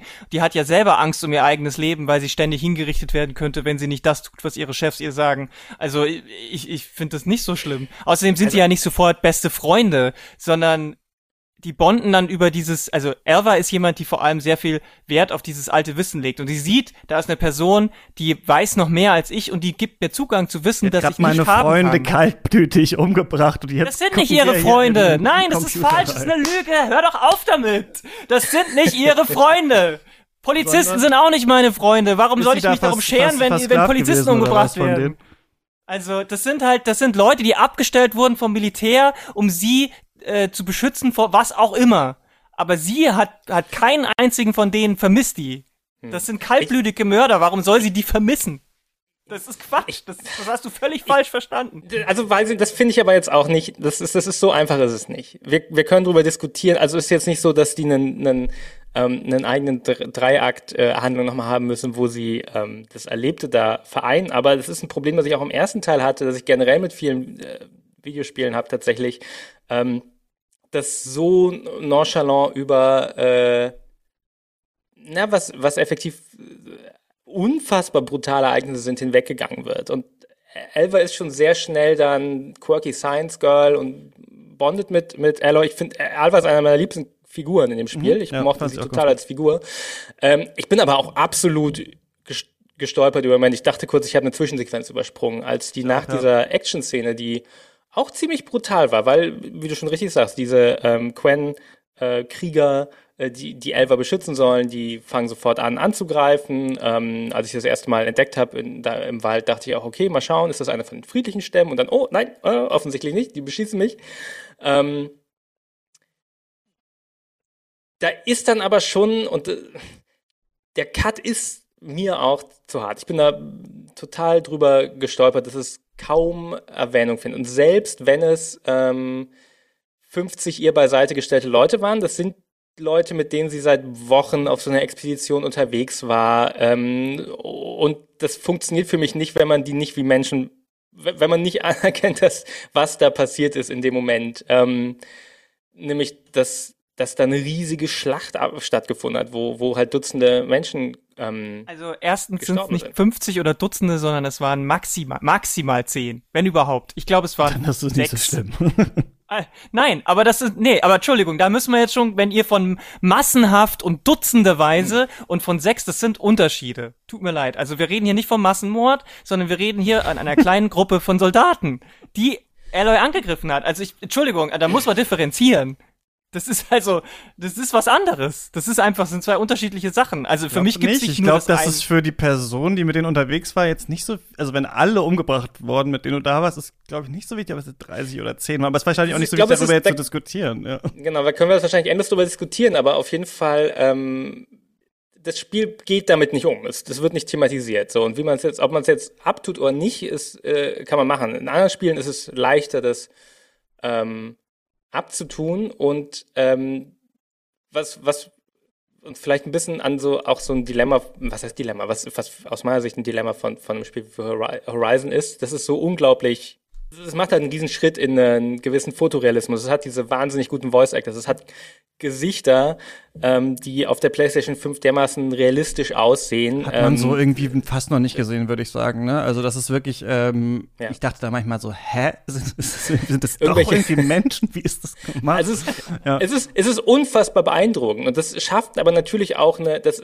schafft natürlich automatisch eine andere Beziehung als ähm, zu einer Figur in, was weiß ich, einem Metal Gear Solid 1, wo äh, so ein feindlicher Soldat wirklich irgendwie so aus heutiger Sicht mehr aussieht wie so eine Minecraft-Figur, so ein Kantenklotz Halt, ne? Ja, genau. Und da ist das, das, das hat schon, finde ich, einen anderen äh, Kontext, weil das Spiel sonst so einen, weil das Spiel auch sonst so einen großen Wert auf Empathie legt, weil Empathie ja auch was ist, was Alloy über den Verlauf der Geschichte äh, lernt. Also sie war so die ausgestoßen und hat sich selbst auch abgegrenzt und sie muss wirklich sich ja anstrengen über die Story, ähm, sich, sich anderen Menschen zu öffnen und, und dieses Kernthema Empathie schwingt so hart im Spiel mit, dass, dass, dass auch da für mich wieder so eine, so eine ganz unangenehme Reibung entsteht, weil es gleichzeitig auch ein Actionspiel ist wieder ist. Und weil es an vielen Stellen viel, viel Zeit damit verbringt, Sachen zu erklären, ähm, mir irgendwelche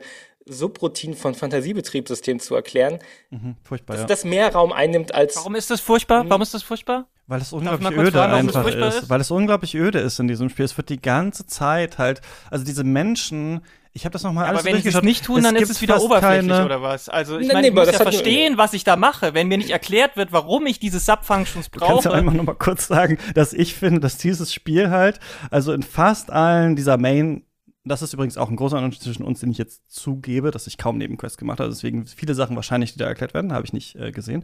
Aber in dieser Main Quest wird ganz, ganz viel einfach nur diese ganz vielen unterschiedlichen halt Subroutinen-Sachen und sowas erklärt. Und alle haben so einen ganz schlimmen, mir letztes Mal ist mir auch bei Batman das wieder aufgefallen, so äh, für die heutige Popkultur irgendwie eklatant, so ein Betroffenheits-Singsang in der Stimme bei allem, was sie erzählen. Und ich finde, es spielt ganz wenige Momente, in denen interessante Sachen passiert. Ich finde, wenn der Clone von Aloy irgendwann da ist und die so ein bisschen über ihre Rolle reflektiert, dann haben wir das kurz. Ich finde, es gibt einen warmen menschlichen Moment, wo man da in Las Vegas ist.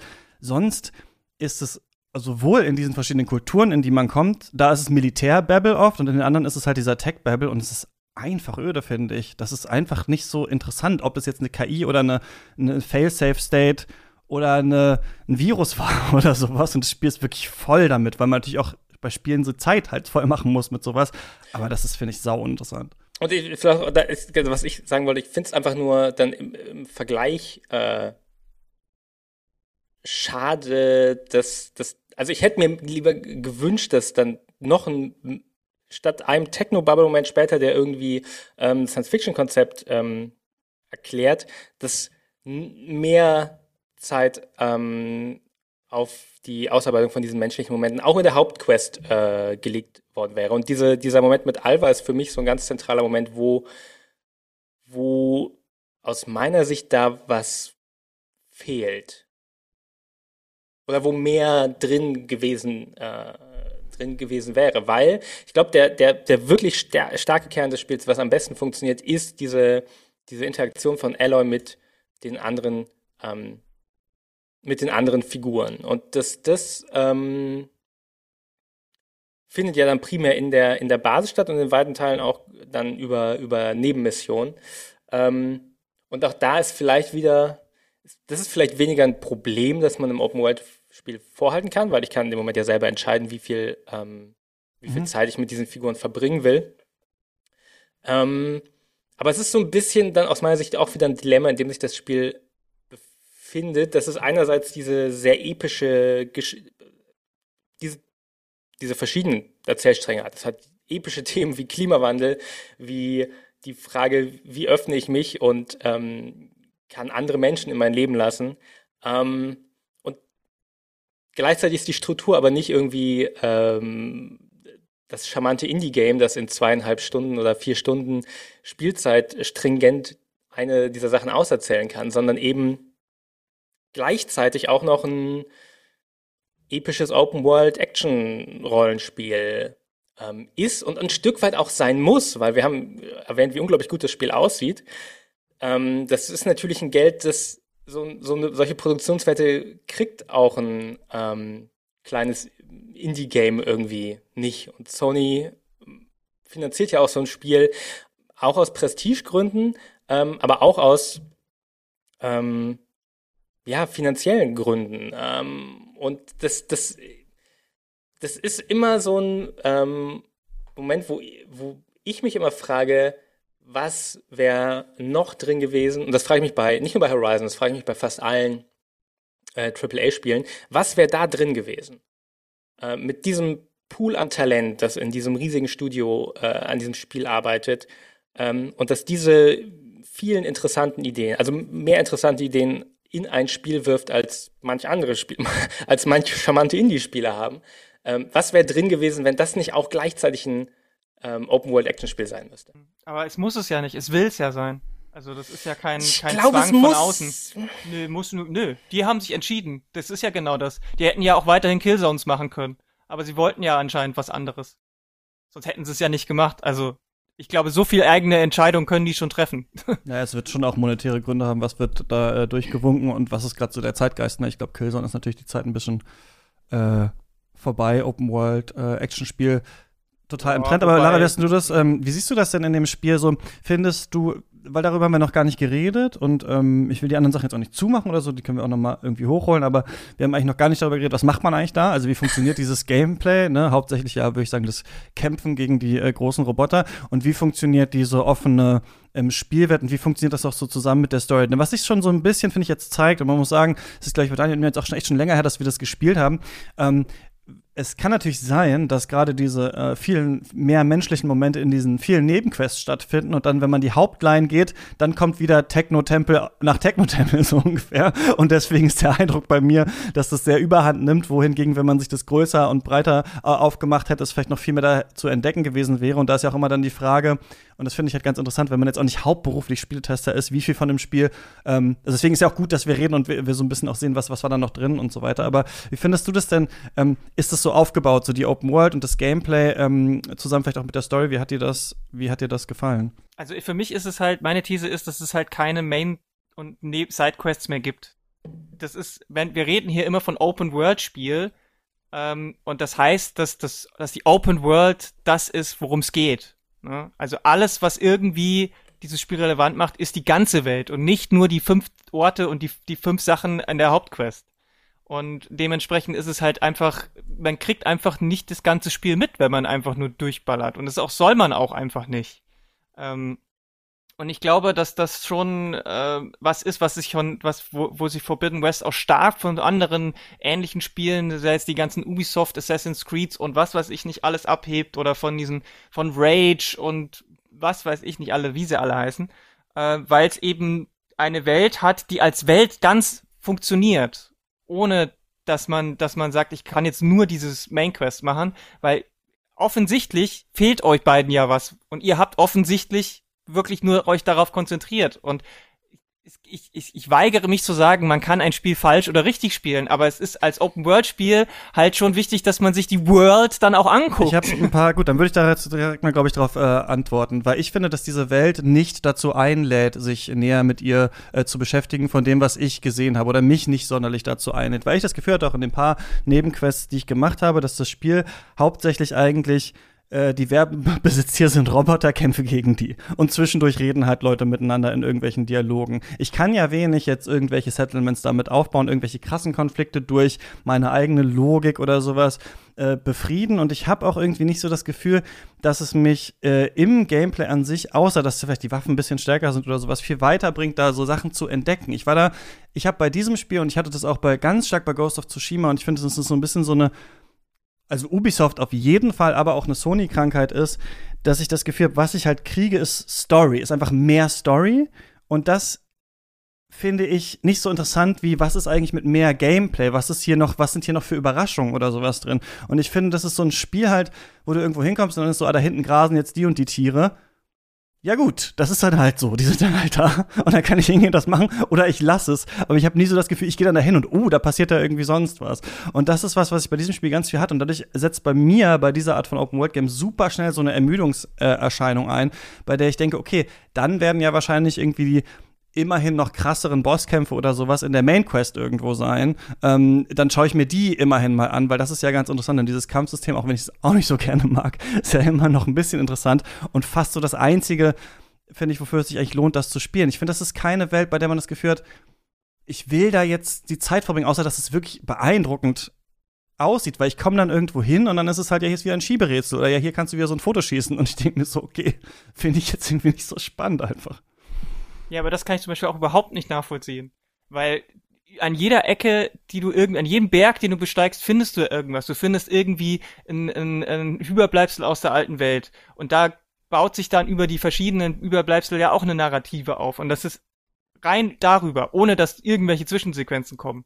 So, also es gibt diese Blackboxen von von äh, abgestürzten ähm, äh, Flug, Flugzeugen, die man da findet, zum Beispiel.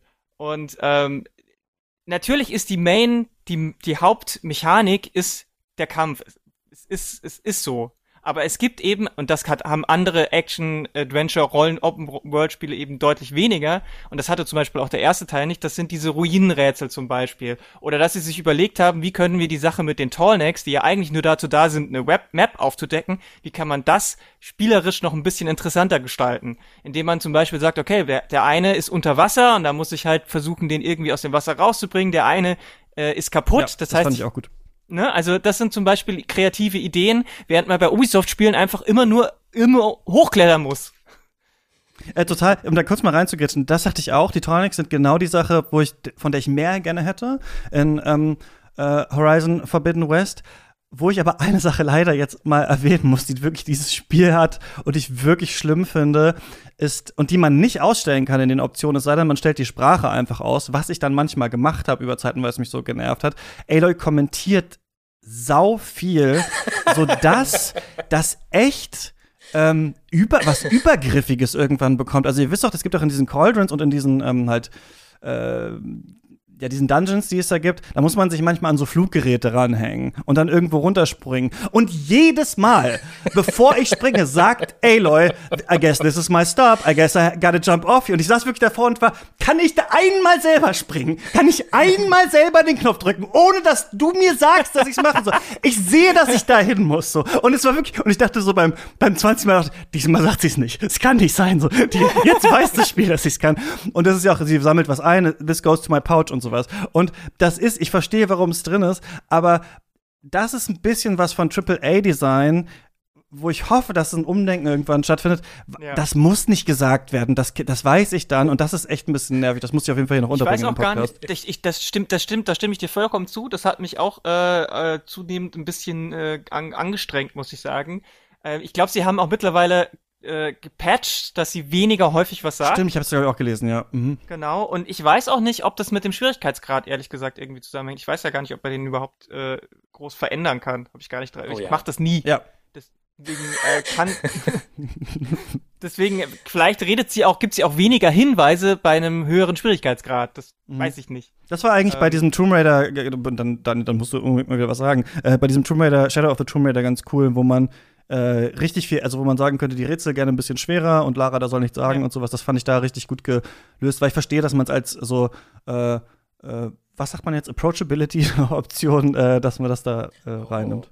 Ja, man kann Schön, auch einfach weil, äh, Zugänglichkeit äh, sagen ne, auf mhm, Deutsch. Ja. Das, auf Deutsch, äh, ja, auf Englisch Accessibility auch. ist immer, da kommt, da kommen wir in eine Debatte, ja. äh, da brauchen wir noch fünf weitere Tag, Stunden, ja. um die aufzudrücken. Aber ich wollte ich, ich wollt noch, ich wollte noch diesen Aspekt, dass, äh, dass die, die Welt nicht zum Erkunden einlädt, noch mal ein bisschen angehen, weil ich finde halt, äh, dass, dass ich das, wie gesagt, nicht nachvollziehen kann, weil ich ich fand es total spannend zu gucken, was ist auf diesem Berg, was ist da hinten auf dem Plateau, komme ich da auch hin, kann ich da vielleicht hingleiten, was ist mhm. hier in dieser Ruine und äh, immer wenn dann tatsächlich auch äh, mal irgendwie, da, da saß dann zum Beispiel mal eine alte Frau mitten in der Wüste, die habe ich dann mal angesprochen und die hat mir dann gesagt, ähm, ja, ich gucke hier gerade so auf diese Wüstenblumen, weil ich erinnere mich, ich bin jetzt sehr alt und erinnere mich an eine frühe Liebe von einem anderen Stamm und das war seine Lieblingsblume. Was ist wohl aus dem geworden? So. Mhm kannst du dann einfach so stehen lassen. Du kannst aber auch eine Blume pflücken und versuchen, sie zu finden. Dann gehst du da hin und findest raus, der ist schon lange tot, triffst an ihrem Grab die, die, die Tochter, die sagt, ja, er hatte ein langes, erfülltes Leben und so weiter und alles super, aber seine Lieblingsblume, deswegen haben wir die hier an seinem Grab gepflanzt, ist immer noch diese eine Blume. Dann gehst du wieder zurück zu der alten Frau und dann habe hab ich. Und sie ist mittlerweile ein Elden Ring Boss geworden, oder?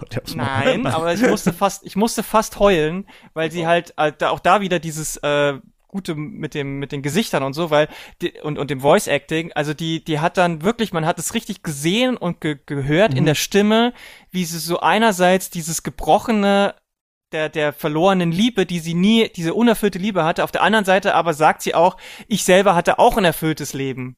Und es ist gut so, wie es ist. Wir haben unsere Entscheidungen getroffen. Und ich finde, das ist so eine kleine Story, die aber genau sowas transportiert, was wir heute ständig haben. Wir, wir, wir sitzen als Menschen ja ständig da und denken, was wäre gewesen, wenn ich damals das und das, wenn wir, wenn ich nicht den geheiratet hätte, sondern die. So, ähm, und ich finde, das sind so Sachen, die kommen da durch. Und es mhm. ist nicht einfach nur irgendwelche Quests, die irgendwas machen, irgendwelche Fetch-Quests, wo die sagst, bringe mal fünf Tier heute, sondern da geht's immer um irgendwas. Auch ganz oft geht's Aber es um ist schon eine Fetch-Quest, nur das Drumrum um den Fetch ist eine coole Story.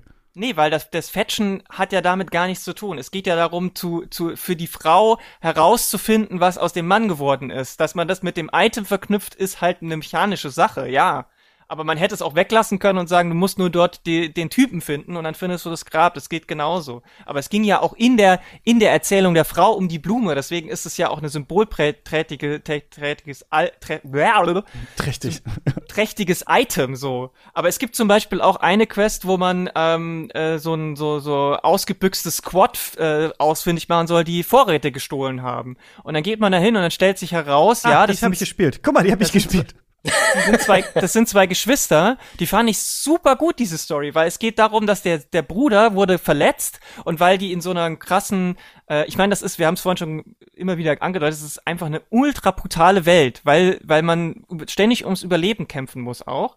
Und ähm, der wurde bei einem Kampf gegen eine Maschine äh, so verletzt, dass er jetzt das Augenlicht äh, verloren hat und nicht mehr sehen kann. Und weil sein Stamm Leute äh, sehr schnell auch, äh, die unnütz sind, dann rituell äh, äh, umbringt, mhm. hat die Schwester gesagt, nee, dann reißen wir aus, weil du bist mir zu wichtig. Ich, ich schmeiß alles über Bord, meine ganzen sozialen und was weiß ich äh, Sachen und wir kommen als Familie zu zweit durch.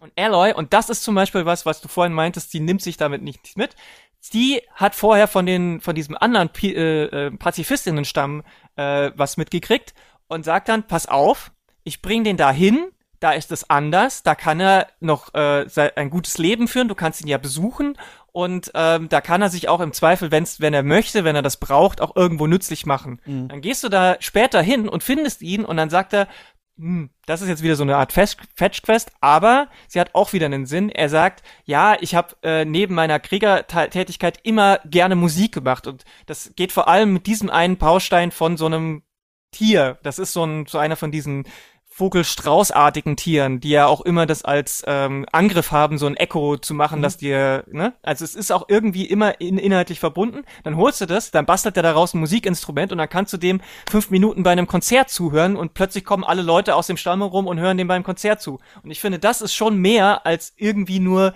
äh, äh belanglose 0815 Quests. Und davon habe ich noch 20 andere gehabt.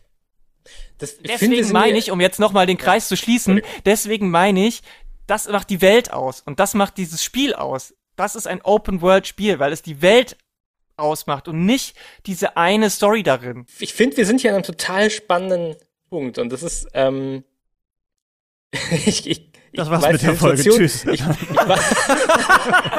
Wir sind an einem spannenden Punkt. Habt Spaß damit. Die Antwort hinter der Paywall. Ich trotzdem ähm, schlecht. genau. Ähm, Cliffhanger für Teil 3. Ähm, ich finde, wir, wir sind ja, also ich, ich kenne die Position, der du bist, Lara, weil ich war im Matrix Reloaded Podcast, äh, die Person, die Matrix Reloaded fantastisch findet. Ähm, ich finde, es ist doch spannend, dass wir alle schon irgendwie gesagt haben, ähm, wir können das vollkommen gegenläufige, die vollkommen gegenläufige Erfahrung mit dem Spiel mit den jeweils anderen irgendwie nicht nachvollziehen. Ähm, und das ist doch eigentlich, äh, wir haben schon irgendwie Approachability gebracht und Horizon Forbidden West ist ja nun wirklich, ähm, und ich meine das nicht abwertend, ähm, ein ultimativ zugängliches Mainstream-Spiel. Viel Mainstreamer als Horizon kann man ja an sich ähm, Oh, was gar die Zugänglichkeit sein, angeht, würde ich nicht sagen, weil das Kampfsystem und sowas eigentlich sehr komplex ist, ne? Hm. Lass mich kurz den Punkt ausführen, ja, bevor wir in die Details gehen. Ähm, na, also es, es, sieht spektakulär aus. Es ist, hat unfassbare Produktionswerte. Ähm, es hat irgendwie verschiedene Story-Aspekte, an die man sich äh, ähm, ranhängen kann. Es, es äh, hat diese gigantische Welt. Es hat irgendwie auch ganz viele Accessibility-Optionen, ähm, sei es ähm, aus allen möglichen Perspektiven. Ähm, und es, es kippt so einen, ähm, so einen Eimer an, an Content ja aus, wie es ja eigentlich alle Open-World-Spiele machen. Nur hm, stellt so einen Eimer Content hin, wie auch immer, keine Ahnung, wie die Metapher funktioniert. Ich äh, make, make shit up as I go gerade. nicht, ja, aber aber, aber trotzdem ist ja die Frage, wieso können, wieso gibt es so unglaublich gegenläufige Spielerfahrungen? Und ich frage mich, ähm, frage mich da einfach, wo wir an einem Punkt sind mit, mit, ähm, mit AAA Gaming, was, was das bedeutet. Also so, so ein, äh, so über so ein Assassin's Creed und so ein Far Cry, ich habe das Gefühl, solche Spiele, oder sogar so ein Call of Duty, bei solchen Spielen gibt's, habe ich solche Diskussionen nicht. Ähm, über ein Assassin's Creed machen sich irgendwie alle lustig und dann spielen es irgendwie alle, weil es ist unterhaltsam und da sind irgendwie alle trotzdem auf derselben Seite, ob man es jetzt scheiße findet oder cool. Ähm, ist irgendwie ein bisschen trashige Story, dies, das. Ähm, was, ich frage mich, ob es irgendwas gibt, was Horizon anders macht. Warum ich auch vor fünf Jahren ein ähnliches Gespräch mit, mit Lara hatte, wo wir in einer ähnlichen Situation waren. Dass wir, wenn man uns zuhören würde, einfach so, äh, ohne das Spiel zu kennen, dass man denken könnte, wir hätten vollkommen unterschiedliche Spiele gespielt. Und ja. das ist, das finde ich einen interessanten Punkt. Ich, und ich krieg noch immer den Finger nicht draufgelegt. Ich habe es vorhin versucht. Also ich sehe ähm, in Horizon, oh, ich, ich versuche es vielleicht mal, bevor ich es euch lasse. Ich habe jetzt hier so einen blöden, abstrakten Punkt aufgemacht. Ich will nur auf die strukturellen Probleme zurückkommen, die ich hatte. Ähm, und Horizon hat mich auf eine Art fast schon, äh, besonders Forbidden West, ähm, wirklich in so ein Uncanny Valley geworfen, weil dieses Spiel so unglaublich gut aussieht, so, ähm, so unglaublich viel da drin steckt. Und ich würde ich würd auch Lara tatsächlich da äh, zustimmen, dass da spürbar eine, eine Liebe drin steckt und spürbar auch eben mehr als so ein bisschen bei so einem Assassin's Creed, wo ab und zu mal irgendwie ein, ein Quest irgendein in Anführungszeichen wichtiges Thema aufmacht, wirklich Haltung dahinter steckt. Ähm, und gleichzeitig ist es so nah am Fotorealismus, ist es mh, mm, so vollgestopft mit, mit liebevollen, verspielten Details, dass ich, dass also für mich das eher in so einer Überforderung endet und ich irgendwie dadurch nur noch die Stellen sehe, ähm, wo es nicht diesem Realismus gerecht wird quasi. Also ich, ich fange dann an, weil alles voller Details ist in dieser Spielwelt, praktisch nichts mehr interessant zu finden, weil jeder, jeder Pixel auf meinem Fernseher ist vollgestopft mit irgendeiner Blume, irgendeinem Baum, irgendeinem Berg, irgendeinem Tier. Ähm, und ich weiß gar nicht, wo ich hingucken soll. Ich bin so total überfordert und blende dann einfach alles aus. Und ähnlich ist es mit, mit Story-Momenten. Es gibt diese, äh, Alva ist einer meiner Lieblingscharaktere. Trotzdem kann ich angesichts dieses Realismus, der da ist und dieser tollen Performances, die da sind, das nicht trennen von dem Gameplay. Das ist, ich habe gerade 20 Leute umgebracht und ähm, Alloy ist eben nicht irgendwie Bruce Willis in Stirb langsam, die das als so ein bisschen so eine mh, Parodie von einem Kopf so wegsteckt, sondern Alloy ist irgendwie ein Mensch und das Spiel vermittelt mir, Alloy ist ein Mensch und das Spiel ähm, lässt sich aber nicht wie ein Mensch mit der Situation umgehen. Und ähm, bei dem ganzen Realismus sehe ich auf einmal nur noch Animationen, wo Alloy durch eine Leiter durchklippt, irgendeiner spektakulären Animation. Solche Sachen. Und da reibe ich mich dann total dran und dann hat das alles für mich irgendwie den gegenteiligen Effekt. Und ich glaube, daher kommt's mh, kommt's bei mir. Also für mich haben äh, ja, ich kann es nur als Uncanny Valley beschreiben. Für mich haben AAA-Spiele einen, einen, Punkt erreicht, wo sie einerseits ähm, in den Produktionswerten immer näher am, am Kino sind. Also ich meine, mittlerweile werden ja Disney-Filme und Serien auch mit der Unreal Engine gemacht. Also wir sind ja irgendwie an einem Punkt, wo Zwischensequenzen in einem Videospiel bald nicht mehr so anders sind von Zwischensequenzen in einem Marvel-Film, rein technisch. Ähm, aber andererseits irgendwie sind also so Shot, Reverse, Shot, zwei Leute stehen sich gegenüber und es ja, gibt keine schon, gute Beleuchtung, das haben wir schon, das sieht schon in Horizon besser aus. Ähm, ja, Horizon, ja, also ich, würde es nicht mal polemisch nennen, dass, mhm. dass Horizon besser aussieht als ein Marvel-Film. Ähm, gleichzeitig sind es irgendwie aber noch so, mh, mm, naja, vertraute Gameplay-Ideen, die auch auf eine Art notwendig sind, oder zumindest wo man glaubt, dass es notwendig sind, um so ein Spiel der Breitmasse zugänglich zu machen. So und so wie ich sehe, ähm, super viele Leute lieben dieses Spiel. So. Und ähm, manche Leute lieben es nicht. Und ich hab, ich frage mich, ob Horizon so einen Punkt markiert, wo, wo vielleicht so, so Peak AAA-Game ähm, ist. Und zwar, also schon der Peak, bevor es ab, bergab geht, äh, aber einfach irgendeinen Punkt äh, äh, markiert, diese Serie speziell. Ich persönlich, also ähm, ich finde gerade bei diesen ganz, ganz großen Spielen, ne, also es ist ja wirklich so, dass diese Spiele ja auch darauf drängen, gib dein Leben jetzt diesem Spiel, spielt es jetzt ewig, ne, das äh, From Software Spiel irgendwie fast ja so sagt, okay, so nach, also ich habe wirklich das Gefühl, bei dem Spiel ist es so, dass man schon nach 100, also 100 Stunden sollte man das eigentlich schon spielen, so schwer wie das am Ende ist, damit man da dann einigermaßen gut durchkommt. Das ist natürlich unglaubliche äh, so Investition dann. Und dann macht man das natürlich auch lange und ähm, will sich ja auch davon irgendwie vielleicht auch begeistern lassen. Und ich finde dann als Kritiker oder als jemand, der nicht mal, ich bin ja nicht hauptberuflich jetzt Videospielkritiker oder sowas. Ich gucke ja einfach mir das Spiel nur gerne an und frage mich dann, macht es was mit mir? Und ich glaube, ich sage ganz oft interessant, aber ich glaube, ich meine so ein, so ein Dreisatz. Sachen sind entweder beeindruckend, die können aber beeindruckend sein, aber nicht interessant und sie können interessant sein, aber nicht ergiebig. Das ist eigentlich so das, was ich meistens habe. Und Horizon ist ein unglaublich ist ein beeindruckendes äh, Spiel für mich. Ne? Also es ist ja wirklich so, ich finde, man kann immer sagen, sieht gut aus, sieht gut aus. Das ist natürlich auch die Frage, wie findet man an sich die Ästhetik davon? Findet man, die ist sonderlich gut getroffen? Wie ist die Stilistik und sowas? Was wir oft verwechseln, würde ich sagen, ist, dass wir grafische ähm, Hochwertigkeit und einfach eine Detailliertheit immer als es sieht toll aus irgendwie direkt so ähm, sehen. Wobei Spiele finde ich schon, gerade in diesem AAA-Bereich, krass in diesen Postkarten-Kitsch dann auch manchmal kippen. Also Witcher 3 war so, dass man manchmal dachte, das sind auch wirklich so Valentinstags-Postkarten aus Polen oder sowas, die dann nochmal äh, so gezeigt werden.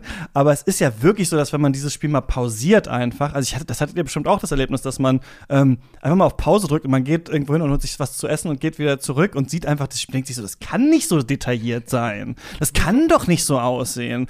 Gerade später, wenn du in diesen Ruinen da von San Francisco oder sowas bist und dann auch noch tauchen kannst und dann so auch noch fliegen kannst ja später und dann diese Welt siehst, dann ist das wirklich, dass du denkst irgendwie, wow, das gibt's doch gar nicht irgendwie, ne? Und mhm. das finde ich tatsächlich alles irgendwie, um so da durchzulaufen und sich das anzuschauen, nicht so schlecht. Ich finde es aber einfach, was das Gameplay angeht, nicht so interessant, was da passiert. Ich ich finde das erstaunlich. Also es hat ja so ein Third-Person-Shooter-Kampfsystem äh, mit so einer Dodge-Mechanik und so verschiedenen äh, Waffen, die natürlich eher auf so äh, eher rückschrittliche Technik oder so tribale Technik irgendwie runtergebrochen ist. Also wir haben jetzt, man hat auch eine Gatling-Gun und sowas, aber man läuft nicht mit einer AK rum, sondern halt mit Bögen und mit irgendwelchen Eisbomben und so weiter und so fort. Und wenn man da ja zielt, manchmal im Sprung oder äh, wenn man durch dieses Waffenrad geht, dann verlangsamt sich das ja auch noch. Und dann sieht man, mit was für einer, da waren wir vorhin, Liebe fürs Detail, diese Viecher konstruiert sind, ne? Also dass sich in diesen Schlangen dann so kleine Zahnräder bewegen und man richtig mhm. sieht, wie das aufgebaut ist. Und das alles daran finde ich total beeindruckend, wie sie das äh, umgesetzt haben, dass man wirklich sieht und denkt, das kann doch eigentlich gar nicht sein. Also dass diese diese ganzen Sachen so sind. Und gleichzeitig denke ich aber auch, ich finde die Tiere nicht so interessant an sich. Dass die sind jetzt da und alle sehen aus wie Sportwagen und alle auch so ein bisschen wie der gleiche Sportwagen, nur sie haben andere halt äh, Form. Und ich habe mich immer gefreut, weil ich dachte, ah, guck mal ein Känguru, da guck mal eine Schlange und so. Aber an sich äh, hat sich das dann irgendwann, vielleicht auch nach dem ersten Teil, so ein bisschen auserzählt. Und da kommt der grafische ähm, Punkt von dir, dieser fotorealistische Punkt. Was mich an Horizon stört, ist folgendes ein Kampf fängt an und das erste, was ich mache, ist rumscannen, in ein Menü klicken. In einem Menü ist ein Bild, wo irgendwelche Teile beleuchtet sind, die ich nicht erkennen, weil es zu viel Information ist. Und dann scheinbar weiß, okay, auf dem Rücken hat viel scheinbar irgendein Ding und da baller ich jetzt drauf. Und ich hätte lieber ein Spiel, dass mir das im Gameplay vermittelt, was ich machen muss, wo ich gefordert bin, was zu verstehen und nicht gesagt wird, hier, jetzt mach das Handbuch auf, da sagen wir dir, es ist übrigens immer der Container auf dem Rücken, den kannst du zerschießen und dann machst du das. Und ich finde auch in diesen Movements, die sind unterschiedlich, aber eigentlich ist das Spiel für mich und das merken wir, glaube ich, jetzt an dem Punkt, wenn man das ist was, was mir erst neulich aufgefallen, so wie ich schon so lange auch Filmpodcasts mache. Ich habe das Gefühl, wenn man einen positiven Eindruck von was hat, ist man viel offener für Details. Also wenn man das Gefühl hat, etwas ist gut, dann findet man mehr auch noch daran, was wirklich auch spannend ist. Und das ist eigentlich ein ganz guter Blickwinkel manchmal, merke ich an Kunst, als wenn man sich nach einer Zeit so verschließt, wie ich das gemacht habe bei Horizon und dann Sachen vielleicht gar nicht mehr erkennt, die irgendwie äh, äh interessant sind daran. Aber für mich als jemand, der es halt auch, der noch ein wenig Zeit hatte, das durchzuspielen oder durchgespielt hat, ist es so ein Spiel, wo man halt wie wild rumdodgt und diese Sachen halt voll ballert und ich finde es einfach nicht so interessant. Und wenn ich dann, wie du sagst, Lara, da gibt es ja auch noch diese Ruinen, da gibt es dann diese Audiologs, aber diese Schieberätsel, wenn ich den dritten Schiebecontainer sehe, ich habe dann einfach schon keine Lust mehr, weil ich denke, ja, ihr habt jetzt 20 Schieberätsel gebaut, ich finde es nicht so spannend. Und das ist dann halt was, wo ich sage, dieses Spiel hat total viel, aber es hat für mich nicht so diese eine Sache, bei der ich sage, die gibt's jetzt nur hier und deswegen muss ich das spielen. Und ich bin nicht in so einer Position, wo ich sage, ich spiele jedes Open-World-Spiel einfach 50 Stunden, damit ich mal wieder abschalten kann oder so. Außer, und das ist mein letzter Punkt, den Flugsaurier, den es irgendwann gibt.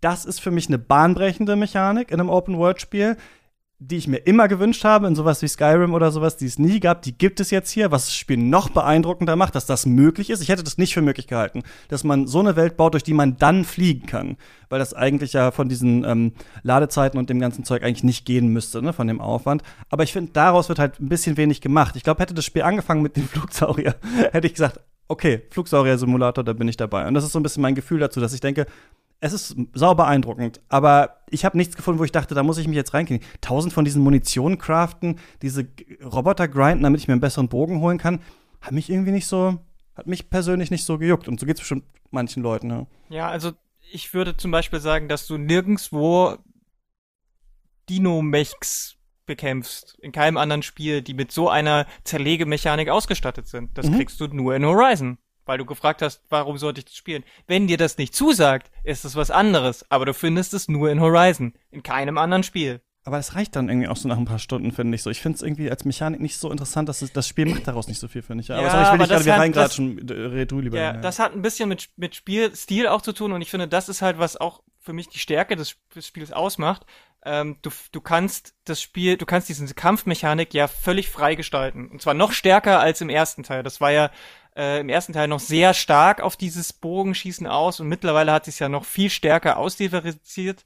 Du kannst ja mittlerweile ähm, fast schon wie einem Klassensystem von einem Fantasy-Rollenspiel verschiedene äh, Sachen machen. Du kannst auf Nahkampf gehen, da konntest du im ersten Teil, hattest du einen starken und einen schwachen Angriff und das war's. Jetzt hast du halt äh, kannst du Kombos freischalten, kannst du verschiedene ähm, Kombinationen machen, du kannst deinen dein, deinen starken Schlag machen, ähm, du kannst ganz viele verschiedene äh, andere, du kannst das die ganze Sache mit dem Schleichen und übernehmen, du hast diese quasi Ultimates, die noch dabei sind, dadurch ähm, kannst du das Spiel für völlig unterschiedlich spielen, weil wenn ich als Infiltrator und Trapper gegen sowas spiele, dann kämpfe ich gegen das, den Dinosaurier im besten Fall gar nicht, sondern dann stelle ich zehn Fallen auf, äh, mache mich unsichtbar, mache einen Critical Strike, dann fällt es in die Fallen rein und ist tot. Das ist was völlig anderes, als irgendwelche Dinge zu scannen und äh, die, die Sachen abzuschießen, was man machen kann. Dem Bild hätte ich kennen müssen. ja, aber das, das muss man halt, das ist das, was man, was das Spiel einem dann auch sehr, äh, nicht unbedingt immer äh, vorsetzt, sondern das kann man ausprobieren. Und das, äh, ich finde, gerade wenn man es so lange spielt, ist es halt schön, dass man es anders als bei klassischen Rollenspielen, da musst du dich für ein Bild entscheiden und wenn du den hast, musst du den spielen. Spielst du einen Kleriker und Magier, bist du ein Magier. Da bist du nicht nach 30 Stunden plötzlich ein Krieger. Das kannst du hier aber anders machen, weil du die Skillpunkte dann im Laufe des äh, Spiels so weit freischaltest, dass du irgendwann alle Skills hast. Und dann kannst, kannst du munter hin und her wechseln, je nachdem, wie du Laune hast. Und das macht dann das Spiel auch gerade in den letzten 10, 15 Stunden so richtig geil spannend, weil dann kannst du halt sagen, okay, ich stelle jetzt hier eine Falle hin, dann mache ich mir mein Overshield, dann äh, greife ich das erstmal mit einem Nahkampf direkt an, dann springe ich zurück, nehme meine Explosionspfeile, schieß drauf, dann habe ich noch meine neue Speere, die kann ich auch noch draufschmeißen, dann gibt's den, den, den extra Schaden. Dann habe ich noch diese neuen Shredder, die nochmal irgendwie mit äh, so einer Art Baseball-Mechanik funktionieren, was wieder was völlig anderes ist, was ich so auch aus an, also so Bumerang-mäßig aus anderen Spielen nicht kenne. Also man kann das schon so machen. Man kann aber auch das ganze Spiel nur mit Pfeil und Bogen spielen. Aber dann ist es natürlich wirklich ein bisschen eintönig. Das gebe ich, da gebe ich dir recht. Aber das Spiel lädt, finde ich, dazu ein, es anders zu machen, weil man eben so freigiebig auch mit diesen Skill Points ist. Das und es gibt ja dann auch so, noch, ja, na, noch ein, noch ein Satz. Es gibt ja auch ja, noch dann in der Welt verschiedene Orte, wo man genau dahin auch so ein bisschen gestupst wird. Es gibt weiterhin die Hunting Grounds, die sehr auf, sag ich mal, den Bogen sind. Es gibt diese Proving Grounds, wo man eher den Nahkampf macht. Dann gibt's noch die Arena-Kämpfe später, die dann so ein bisschen eine Kombination ist, wo man sagt, okay, du musst jetzt verschiedenes, äh, wirklich nur ganz wenig Gear auswählen, damit du nicht overpowered bist und so weiter. Und da wird ja so ein bisschen auch äh, der Anreiz gesetzt, mal was anderes auszuprobieren. Und ich finde, das macht die Kampfmechanik an sich halt schon wieder ganz anders. Und ich finde halt auch, du hast zwei neue Elemente, das macht die, macht das, macht die Bandbreite auch wieder größer. Du kannst halt nicht alles mit denselben Arten von Pfeilen machen weil manche sind halt einfach nicht gegen Feuer immun, da musst du halt mal was anderes machen. Und ich finde halt auch die neuen, die neuen Gegnertypen, die sie sich überlegt haben, sind halt schon auch beeindruckend. Und ich weiß gar nicht, ob man in der Main Quest alle trifft. Ähm, ich bin mir nämlich zum Beispiel gerade nicht sicher, Ziemlich ob man viele, aber so ein paar waren, glaube ich, noch offen. Ja, also ja diesen den Shell Snapper zum Beispiel, diesen riesengroße Schildkröte, trifft man die in der Main Story überhaupt? Äh, ja, ich glaube, den hatte ich ja, aber ich habe noch nicht nur Main Story gemacht, vielleicht war es auch ein Nebenquest. Ja, also ich meine, man trifft den eigentlich nur in der Main, in der Nebenquest mit äh, äh, Ta Talua, äh, die man aus dem ersten Teil trifft. Ich glaube, ansonsten äh, sind die nicht wirklich Teil der Main Quest, aber das ist auch egal. Also ich meine nur, ähm, ich, ich sehe schon, dass das erstens was super eigenständiges ist, was es in anderen Spielen nicht gibt, dieses mhm. Abschießen, außer vielleicht noch mal so ein bisschen bei manchen, also ich glaube, man kann es vielleicht so am ehesten noch vielleicht mit ähm, dem Fallout 3 vergleichen, wo man ja auch entweder einfach nur Ego-Shooter-mäßig oder halt dieses äh, Anvisieren von einzelnen Körperteilen oder so ein bisschen wie bei dem Horrorspiel ähm, in, im Weltraum, wo man die einzelnen Körperteile Space, abtrennen ja. musste. Genau, also da, da ist es so äh, so ein bisschen so, aber so ja. wie bei Horizon ist es schon, finde ich, sehr sehr eigen. Du hast recht, das macht auch Laune, äh, wenn man äh, dann da immer so in dieser Zeitlupe da versucht, da ranzutreffen und so. Ich würde auch sagen, das ist das Spaßigste äh, das an dem Spiel. Absolut. Ja. Ich habe irgendwann auf der Hälfte, und jetzt verliere ich alle meine Game Critic Credibility natürlich. Ähm, ich habe es irgendwann auf den Schwierigkeitsgrad erst auf Story gestellt und dann individuell kann man einzelne Aspekte hoch und runter stellen.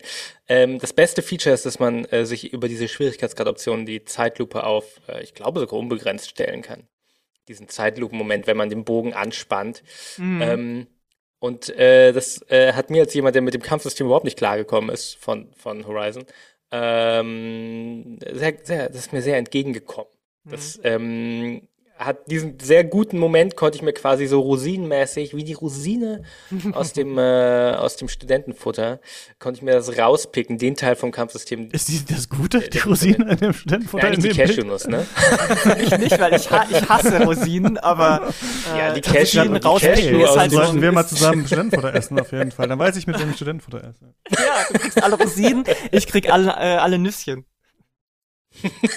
nee, ähm, aber genau das oh ist, das ist ja nochmal ein Punkt, wo wir vorhin, wo wir vorhin schon so ein bisschen drüber gesprochen haben, Thema Zugänglichkeit. Und ich finde, das ist zum Beispiel was, was Horizon auch fast eigenständig macht, weil alle anderen reden immer von, nein, niemals darfst du das Spiel so verändern, weil das ist ja die künstlerische Intention. Und ich, ich finde, das ist, dadurch, dass du es so spielen konntest jetzt, ist es für mich ein riesen Pluspunkt für das Spiel. Ey, Elden ähm, Ring Easy Mode, ich bin so traurig, dass ich Elden Ring nicht auf PC, äh, PC gespielt habe, weil da hätte man schon einen Easy Mode Patch sich runterladen können. Das hätte mir sehr geholfen am Ende des Spiels. Jetzt hast du es ja, gesagt. Ja, äh, ja, ich wollte gerade sagen, schon zweimal das, gesagt. Ja. Kaching, Kaching. Bei Elden Ring hat auch ein Dark Souls hat auch einen Easy Mode. Ähm, anderes Thema für eine andere Folge. Jetzt habe ich vergessen, wo ich vor lauter Rosinen und und äh, Du hast gesagt, du hast es äh, runtergestellt in ja. Slow-Mo und deswegen ähm, konntest du Deswegen Jetzt war das Spiel eine, dreimal so lang, ja. Um nochmal auf eine fundamentale Frage zurückzukommen. So. Ja, bitte. Ähm, und dann gehen wir so ein bisschen, glaube ich, auf die Zielgerade langsam. Ja. Mhm. Eine, eine, fundamentale Frage, die, und das ist, das ist eine Herangehensweise an, äh, an Videospiele an sich, glaube ich. Und äh, das ist eine super, super vereinfachte Frage, die eine viel nuanciertere Antwort benötigte. Äh, aber ich stelle sie jetzt trotzdem mal in den Raum. Würde Horizon Forbidden West ähm, funktionieren mit dem, was es erzählen will, oder mit dem, was es mit den SpielerInnen machen will, auf die emotionale Reise, auf die es uns mitnehmen will, ähm, würde das funktionieren mit einem anderen Gameplay? Ja, ah. natürlich würde das, du könntest das auch das komplette Spiel, würdest, könntest du auch als reine Visual Novel erzählen, zum Beispiel, oder als äh, quasi Narrative, wie, wie heißt Narrative Exploration Game oder Walking Sim. Jetzt könntest du Himmels Willen, wir sagen Walking Game hier. In this house we say Walking Sim. jetzt bist du in die Falle getappt, denn jetzt, jetzt sagt er dann, dann, deswegen ist es dann ein schlechtes Spiel. Nee, wieso? Ich meine, du kannst jedes, du kannst eigentlich jedes Spiel, was irgendeine Geschichte hat, auch in einem anderen Genre erzählen. Du kannst sogar du kannst sogar irgendwelche Rhythm Games in einem anderen Genre machen. Es, es, es, es geht immer. Die Frage ist nur, ist es sinnvoll? Und warum sollten, warum, wenn die Macher sich das ausgesucht haben, das so zu machen, hm. äh, kann man denen das ja schwer vorlesen, dass du, du kannst ja nicht sagen, hey, wieso haben die jetzt das äh, Dark Souls Argument für um nee, Horizon wieso? zu verteidigen? Nee, nee, gar nicht. Nee, ich habe ja gerade gesagt, Horizon macht ja genau das Gegenteil. Horizon sagt ja, ja, du darfst das Spiel so verändern, dass du es spielen kannst. Und äh, äh, From Software sagt, nee, ihr müsst es so spielen, wie wir das wollen. Das ist nicht wahr. Aber das ist ganz, das ist ein anderes, das ist, das ist auch wieder zu vereinfacht. Aber sehr polem polemisch, weil du das jetzt aufgemacht hast. Da wollte ich gar nicht hin. Aber die, der Auswahl eines Genres ist ja genauso wie die, die Auswahl eines Settings. Man könnte auch sagen, funktioniert das, was Horizon machen will, würde das auch in einem, äh, äh, weiß ich nicht, in einem hm. Setting funktionieren, das, weiß ich nicht, äh, auf Hawaii einfach spielt. Ja, oder im, jetzt eigentlich, wo willst du denn hin, Daniel, mit der Frage? Was welches Jahrhundert? also, ich, ich war das eine ernsthafte ich, Frage, oder? Das war eine ernsthafte Frage, weil Christian Deswegen, hat mich total ja, dann sag ich ja. Ich. Weil, weil ich würde ja. sagen, ähm, ich, ich würde auch sagen ja, ähm, aber ich weiß über, über mein ne, Verständnis von Videospielen nicht, aber wie ich Videospiele sehe, was ich an Videospielen interessant finde, äh, ist es tatsächlich, wie Christian schon angedeutet hat, dass das natürlich so ein bisschen, also dass ich es an Spiele interessanter finde, bei denen die Antwort nein ähm, wäre, weil und ich glaube, das unterscheidet dann, das ist, glaube ich, die Trennlinie vielleicht, wo man ähm, Horizon gut findet oder Horizon uninteressant findet. So ein bisschen. Weil wenn ich mir angucke, was sind die Spiele, die ich, Spiele, die bei mir am meisten hängen bleiben, das sind die Spiele, wo Gameplay und Erzählung eben mh, mm, wirklich un untrennbar sind auf eine Art, dass, ähm, und ich will jetzt gar nicht reden, das Medium nutzen, bla bla bla bla, ähm, aber wo, ist für mich einfach ist so wie emotionales Vokabeltraining. Oh mein Gott, mein Metaphern-Game ist katastrophal, aber egal.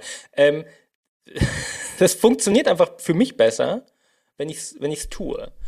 Es funktioniert für mich nicht gut, ähm, wenn mir was nur gesagt wird in einem Spiel, weil das ähm, ich habe ich hab einen Controller in der Hand und ich, ich bin ich interagiere mit ähm, dem, was das Spiel macht und da bin ich in einem, in einem anderen Mindset einfach, wo das besser funktioniert, wenn das wirklich ähm, ja dann eine gewisse Stringenz drin ist. Und ich glaube, das ist im Kern, und ich, ich sage nicht, dass eins besser ist als das andere, ich glaube, es sind verschiedene ähm, Perspektiven auf Spiele vielleicht. Und ich glaube, dass da so ein bisschen die Linie verläuft, ob man, äh, ob Horizon für einen funktioniert oder ob es äh, nicht funktioniert.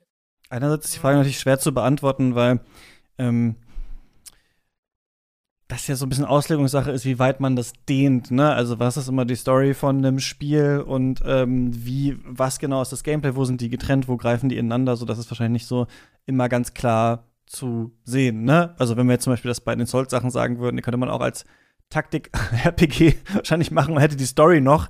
Das würde aber dann nicht, wäre dann aber nicht die gleiche Erfahrung. Die Story würde sich ganz anders irgendwie übersetzen ins Gameplay. Aber ich sehe es auch ein bisschen wie du, weil ich das Gefühl hatte, als wir jetzt so Sachen bekommen haben wie äh, hier Pokémon äh, Legends Arceus oder wie man das ausspricht, wo es dann tatsächlich nur darum geht, diese Monster zu entdecken oder so zu fangen. Ich habe das Gefühl, dass man aus Horizon unterschiedliche Spiele hätte machen können und dass es schon so eine leichte Dissonanz gibt, dass wir im ersten Teil diese ganzen Monster sehen und fragen, warum sind die eigentlich hier? Was ist eigentlich mit denen? Und im zweiten Teil ballern wir die halt auch immer noch ab und um, weil das halt das Horizon-Gameplay ist. Aber es geht eigentlich nicht mehr so richtig darum. Und ich fände, glaube ich, ein Spiel interessanter. Ähm, aber ich finde an sich solche Open-World-Spiele einfach interessanter, wo es nicht darum geht, zu Punkt X zu reisen und dann einen Knopf zu drücken und dann geht da die Mission los, sondern bei denen ich mir die Welt erschließe und darüber dann ähm, mehr darüber lerne und ein bisschen überlegen kann, wo gehe ich zuerst hin. Und ich glaube, dass Horizon total krass das Potenzial eigentlich hätte, über diese äh, Tiere und das durch das Kartogra Kartografieren irgendwie äh, der Welt und das Überschreiben oder sowas noch mehr und interessantere Sachen zu erzählen, als es das so für mich jetzt gemacht hat. Ich verstehe, dass ähm, man sagen kann, wenn man dann alle Nebenquests macht oder noch 100.000 Sachen macht oder sich so richtig reinfuchst, dann ist da auch mehr drin, als ich jetzt gesehen habe beim ersten Mal. Es ist jetzt einfach so ein bisschen eine Diskrepanz, auch weil wir die erste Folge jetzt auch so ein bisschen äh, weit geschoben haben und es auch so lange her ist, dass ich es gespielt habe. Aber ich sehe hier schon immer noch eigentlich so ein anderes Spiel drin, was man halt leider nicht äh, gemacht hat. Und dann ist es ja so die Sache, ich glaube, eine Debatte, wo es das stark gab, war bei Bioshock Infinite wo auch alle so gemeint haben, warum ballert man da jetzt eigentlich noch die ganze Zeit diese Leute um irgendwie? Warum ist das kein anderes Spiel geworden? Und dann sagt man, ja, weil es sich nicht verkauft. So, also es muss, also es ist ja schon erstaunlich, dass wir äh, ein Spiel, äh, in, also in diesem Bereich, das hätten wir ja vor Jahren äh, nicht gedacht, mit einer quasi schon grundsätzlich politischen Story mit einer jungen mhm. Frau in der Hauptrolle und sowas, dass wir das überhaupt quasi jetzt so bekommen in dem Sinne. Aber ich denke auch, dass wir in der Kritik schon immer aufmachen sollten, was ginge aber auch oder was könnte man doch noch daraus machen. Und ich glaube, da hätte man noch andere Möglichkeiten als die hauptsächlichen Handlungen, die man macht, halt äh, craften und gegen halt Dinosaurier äh, zu kämpfen, das dabei zu lassen und das halt im Gegensatz zum ersten Teil halt nur in so Details ähm, zu erweitern. Das stört mich einfach auch ein bisschen an dem Spiel, deswegen finde ich es nicht so interessant, weil ich das Gefühl hatte, ich habe jetzt viel, was es halt in dem Teil gibt, auch im ersten Teil irgendwie äh, schon gemacht. Aber ähm, ja, ich denke auch, das ist hier halt getrennt. Das ist eine, ich finde, es ist schon eher eine typische Art von AAA Game Design, wo es einerseits die Story gibt und die wird hauptsächlich in Zwischensequenzen erzählt und das andere ist halt dann das Gameplay, was man macht, ja. Und ich finde das halt persönlich, also wisst ihr, zum Beispiel so ein Spiel wie Red Dead Redemption 2, da muss ich sagen, da finde ich das Gameplay von Horizon tausendmal besser, weil das ist ja, Red Dead Redemption 2 ist ja nur on Rails, äh, stell dich exakt hier in diesen gelben Punkt und mach das.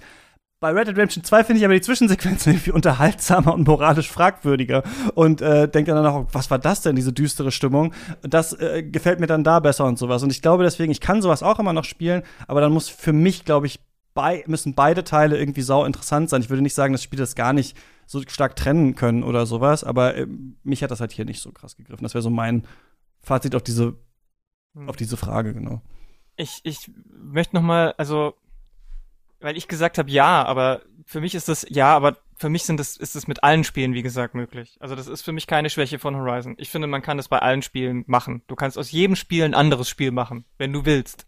Deswegen gibt's ja zum Beispiel auch ganz viele D-Makes und äh, 2D-Fications und so weiter. Das sind völlig andere Spiele ähm, oder Fangames und trotzdem mhm. hast du immer noch dieses Spiel drin. Du kannst auch Celeste völlig anders machen und es ist immer, es hat, kann immer noch die gleiche Aussage haben. Mhm. Es geht, glaub's mir. Beispiel. Weil ich glaube, Celeste ist ein perfektes Beispiel äh, für mich, ähm, das habe ich damals reviewed tatsächlich sogar, äh, wo, wo das absolut Hand in Hand geht, die Erzählung ähm, und es ist eine simple Metapher. Celeste ist so ein 2D-Plattformer, wer den ja. nicht kennt. Ähm, und es geht darum, die, die, Hauptfigur ist wirklich, äh, die, die, Hauptfigur äh, erklimmt einen Berg und dieser Berg ist eine Metapher dafür, dass sie Probleme in sich überkommt.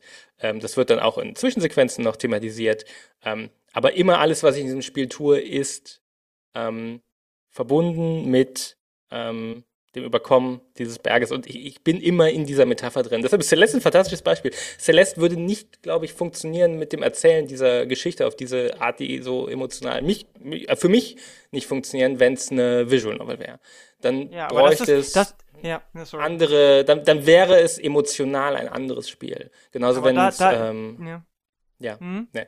Da ist der Knackpunkt, dass du jetzt gesagt hast für dich. Weil ich glaube, das nee, ist. Das habe ich vorhin aber auch gesagt. Ich glaube, das ist da, ja, ja, ich, das, ja, ich habe aber nicht das, eins das, besser oder schlechter genannt. Ich glaube, es ist ich eine. Weiß, weiß, das war jetzt äh, nicht als Kritik, sondern nochmal der, ich glaube, das ist der, das ist der Knackpunkt, wo man dann sagt, okay, ähm, grundsätzlich kann man jedes Spiel auch als anderes Spiel machen, aber nicht für alle Menschen ist jedes Spiel gleichermaßen in, äh, um, umbaubar, weißt du, weil wir einfach auch unterschiedliche Menschen sind und ja. unterschiedliche Zugänge haben. Ich will nicht sagen, jedes Spielerlebnis ist subjektiv, das ist auch, das ist auch zu platt. Man muss da immer differenzieren und ein bisschen genauer hinschauen. Aber ja, genau, darum es geht's gibt, mehr. Es gibt halt auch einfach Leute, die haben, die haben, die finden mehr Zugang über die eine Erzähltechnik und über das eine Genre und andere finden halt eher durch das ja. andere. Und ich finde, Celeste mit dem, mit der, mit, mit dem Bergmetapher, das könntest du halt auch in andere Spiele machen oder in andere. Da könnte der Berg zum Beispiel auch einfach äh, bei der Visual Novel was ganz anderes sein. Da ist dann der Berg, ja, der Berg an Text, den du bewältigen musst zum Beispiel. Aber es, aber es, es würde für dich vielleicht nicht, ja, aber es ist dasselbe Prinzip. Es würde, mm, es aber würde aber für dich nicht funktionieren. es würde für dich nicht funktionieren, weil du vielleicht auch äh, jetzt natürlich weißt, wie Celeste funktioniert, ne? Also. Da sind wir jetzt aber auch an einem Punkt, wo es natürlich dann, da muss man, glaube ich, wieder, wieder, wieder aufpassen. Ich glaube, es ist an, Videospiele sind auf jeden Fall ein unglaublich subjektives äh, Medium, weil ähm, mehr noch als bei einem Film, sogar bei einem Total. langen Film wie The Irishman, muss man Bock drauf haben. Ich habe The Irishman nie beendet. Ähm, man, man muss wirklich Bock drauf. Um das jetzt haben, mal kurz hier einzustreuen. Ja, okay. Sorry. Das ist, das ist Völlig cool. random, The Irishman. Ist Teil meiner Brand, dass ich The Irishman du zu könntest, langweilig Du könntest finde. auch The ähm, Batman sein, der geht auch drei Stunden. Den habe ich, hab ich auch nicht gesehen, fair. Äh, nein, also äh, ich, ich, beim Videospiel äh, ist, glaube ich, ein subjektives Element sehr, sehr stark, weil man sehr viel mehr dafür tun muss, um ans Ende zu kommen. Bei The Irishman muss ich dreieinhalb Stunden auf der Couch sitzen, bei einem Videospiel muss ich sehr viel mehr tun.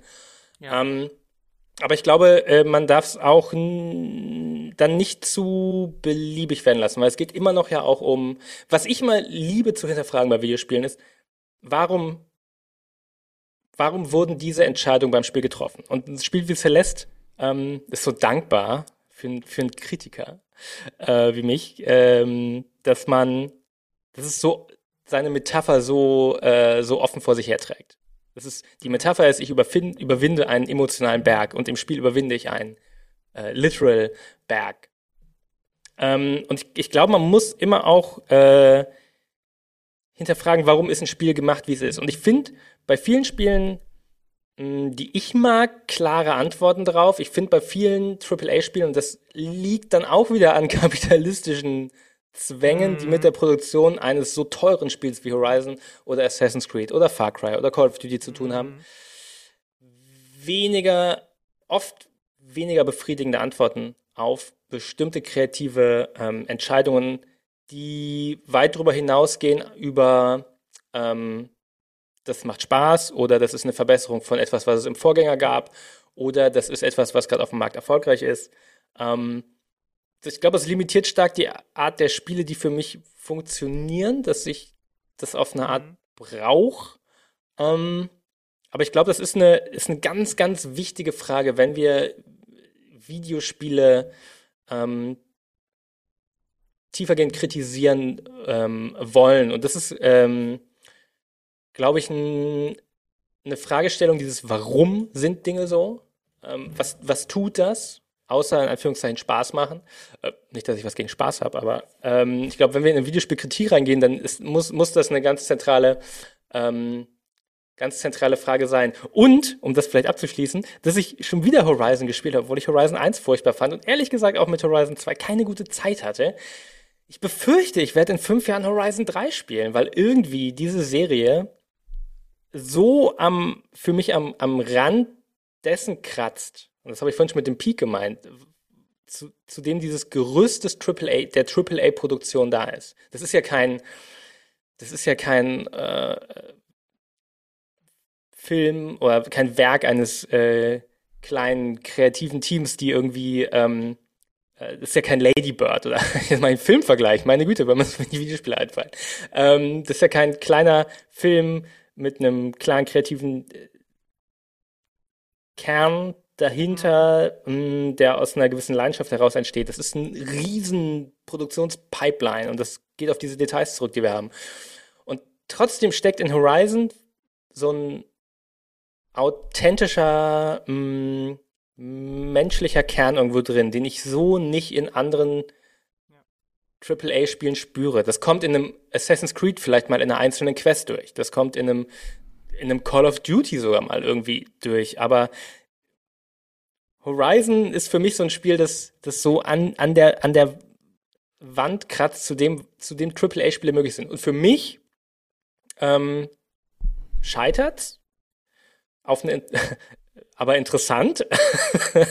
und ähm, während es für andere offensichtlich erfolgreich ist und äh, deshalb wird es, glaube ich, einen dritten Teil geben. Und ich, ich hoffe, dass ich den dritten Teil auch wirklich interessant finde. Weil dann, glaube ich, ähm, es, es hat ein unglaubliches Potenzial, dieses, diese, dieses Genre von, von Spiel wirklich voranzubringen. So. Für mich hat es das noch nicht geschafft. Das ist mein Fazit jetzt. Aber ich ja. glaube dran, dass es möglich ist. Also, ich finde es halt immer schwierig, solche Sachen zu vergleichen. Also in Celeste habe ich zwar reingeworfen, aber mit, auf, mit einer anderen Prämisse. Ne? Es ging mir nicht dankbar angenommen. Ne? Ne, ne? Aber es ging mir nicht dabei, weil du jetzt gesagt hast, warum werden Entscheidungen getroffen. Das ist bei einem, das ist, ist genauso wie du sagst. Also du kannst auch einen äh, Marvel Cinematic Universe Film nicht mit Titane vergleichen. Das sind, das sind zwei, da, da werden Entscheidungen einfach aufgrund von Umständen anders getroffen. Diese Spiele, die wir hier besprechen, die stehen ja nicht im luftleeren Raum. Ne? Also da gibt's ja mhm. Sachzwänge. Und natürlich hat ein Blockbuster-Titel auch den Sachzwang, dass Geld wieder reinkommt. Und da wird das fließt natürlich in viele Entscheidungen mit rein. Gerade spielerisch. Aber ich finde zum Beispiel, dass auf der ähm, erzählerischen Ebene äh, dieses Spiel so weit geht, dass, äh, dass es jedes andere Open-World-Spiel tausendmal übertrumpft, weil es eben so eine deutliche Haltung hat und diese Haltung auch erklärt, warum sie so ist und was das Problem daran ist. Und ich glaube aber, ganz ehrlich, dass dir Horizon 3 auch nicht gefallen wird, weil sie werden spielerisch wahrscheinlich jetzt keine 180-Grad-Drehung machen und daraus jetzt ein 2D-Pixel-Jump'n'Run machen. Werden sie nicht tun. Nee, ich will kein Pixel-Jump'n'Run, ich will, glaube ich, ähm, ich, ich möchte, pass auf, ich, hier ist mein, mein Game Design Idee Pitch. Hm. Horizon 3 sollte mehr wie State of Decay 2 sein. Ich möchte oh, starten in der Basis aus Horizon Forbidden West mit dem Team und den ganzen Figuren und Alloy. Aber der Twist, ich kann jederzeit jede Figur spielen und äh, eine davon als Teammitglied mitnehmen, um mit ihr gemeinsam irgendwas ähm, mhm. zu machen. Weil wenn Horizon die Geschichte erzählen will, dass Alloy nicht allein die Welt retten kann, dann muss das Gameplay widerspiegeln, dass Alloy nicht allein die Welt retten kann. Da, das, da, da kann ich gerne mitgehen und ich finde, das wäre auch noch was, was man machen kann. Oder, dass man zumindest die Perspektiven wechselt, so wie es zum Beispiel in ähm, The Last of Us dann mal teilweise war. Weil das ist dann auch mechanisch wieder, geht dann wieder so in eine andere Richtung. Man muss, wenn man es nicht gleichzeitig spielt, dann sollte man zumindest äh, im Wechsel spielen. Da, da gehe ich mit. Das würde ich gerne noch als Neuerung sehen. Aber ich meine, weil auch Christian, weil du gesagt hast, das ist jetzt äh, mit dem Dinos abballern ist dasselbe wie im ersten Teil, ja. Aber ich meine, wir sind natürlich einfach auch in dieser Welt, wo diese Dinos sind. Also ich meine, es ist ja auch schwierig dann zu sagen, wir wir ändern das Gameplay völlig und Ja. ignorieren die Dinos, die da jetzt durch die ganze Aber du Welt bist eh sehr oft immer so apologetisch und sagst dann, ja, so im MCU kann man halt nur so einen Film machen und so ein Spiel kann halt nur so. Und ich muss sagen, ich stemme mich gerne immer dagegen und sage, warum jetzt nur die Dinos? Die haben wir jetzt im ersten Teil abgeballert, ballern wir die weiter ab. Warum kann ich nicht selber diese Verträge zwischen diesen Tribes schließen? Warum kann ich nicht überlegen, wen ich mir reinhole? Warum kann ich nicht die einzelnen Leute in der Basis vielleicht dann noch irgendwie ähm, und klar, ich kann dann über, bei der einen Person überlegen, bringe ich sie um oder nicht. Und ich denke, dass äh, da wäre mehr drin gewesen. Und vor allem, was ich sagen würde, mehr ist Open-World-Spiele äh, laden dazu ein, ähm, entdeckt zu werden, kartografiert zu werden, ähm, irgendwie so. Ich glaube, da wäre noch viel, viel mehr drin. Also, und ich finde, Horizon stößt mich dann immer so ein bisschen ab, dass ich denke, ah, das ist ja irgendwie interessant und das ist ja interessant. Ach so, ich muss jetzt hier wieder diesen Turm da hochklettern in diesem Cauldron drin und auf diesen Knopf drücken und so. Das finde ich ja nicht so spannend eigentlich. Und deswegen würde ich auch sagen, ich sage ja gar nicht, das darf es gar nicht geben, sondern ich finde die Teile daran auch interessant. Aber ich finde es nicht so interessant zu sagen, ich spiele jetzt 50 Stunden und ich mache jede ähm, Nebenquest. Und Deswegen würde ich auch sagen, traut euch bei Guerilla, wenn ihr das Spiel so warmherzig auch machen wollt und es so viel um diese ähm, Charaktere geht, die miteinander wachsen, auch das Gameplay irgendwie da noch mit hinzubringen. So, das würde ich denn schon, ähm, würde ich schon erwarten auf jeden Fall von dem nächsten Teil, dass man nicht nur sagt, es geht halt um Crafting und um, um diesen Kampf einfach. Das fände ich schon, glaube ich, einfach interessanter, weil, ähm, ja, weil das, weil das sich, glaube ich, irgendwie das, dafür äh, das, das, würde, das ja. möchte ich auch gar nicht abstreiten. Ich fände das auch interessant, wenn das mit drin wäre. Und äh, ich finde, ich, das- ich finde nicht, dass es was Apologetisches hat, wenn ich sage, es gibt Sachzwänge. Weil das ist nun mal Fakt. Also, das Aber man muss ja sich auch gegen die Sach Sachzwänge, Sachzwänge, gegen die Sachzwänge ja, auch gegen die gegen, Sachzwänge setze ich mich jeden Tag durch. auch hier im Podcast. Das ist, das ist die E-Mails vom Chef, ja. ähm, aber äh, genau, ich denke auch, dass da, dass das, ähm, dass es trotzdem Es noch. ist, im, es ist, da geht mehr, da ist Luft nach oben, aber es ist auf einem sehr, sehr hohen Niveau Luft nach oben, finde ich, im Vergleich jetzt wirklich mit anderen Open-World-Spielen immer. Ne? Also deswegen meine ich, also mit den Vergleichen muss man immer vorsichtig sein. Weil, klar könnte man noch viel mehr machen, aber man muss auch immer schauen, in welchem Rahmen befinden wir uns. Und es ist nun mal kein Indie-Spiel. Da kann man, da, da, da, da, da trifft nicht eine, eine Person die Entscheidung alleine, sondern da ist ein Riesenteam und so weiter. Und will vielleicht so- gab's ja. die Ideen alle, die ihr hattet, aber sie sind nicht durchgewunken worden. Und deswegen ist das Spiel nicht so gut. Sorry, deswegen ist das Spiel nicht so gut. Ja, und, das, und da hast du es gesagt, genau, die sind nicht durchgewunken worden. Kann ich auch nichts dafür. Sony winkt die das nächste Mal durch, macht das interessanter, das Spiel. Sony gibt dem Team, Sony, du hast Aber das meine ich, das meine ich doch mit Sachzwängen. Das meine ich doch mit Ja, aber es ist ja nicht ein Sachzwang, also, aber man kann ja nicht alles damit verteidigen. Aber ich weiß, was du Nein, meinst. verteidige ich auch gar nicht. Ich finde ja auch ganz viel großartig, was du scheiße findest, ohne dass es ein Sachzwang ist. Aber Genau.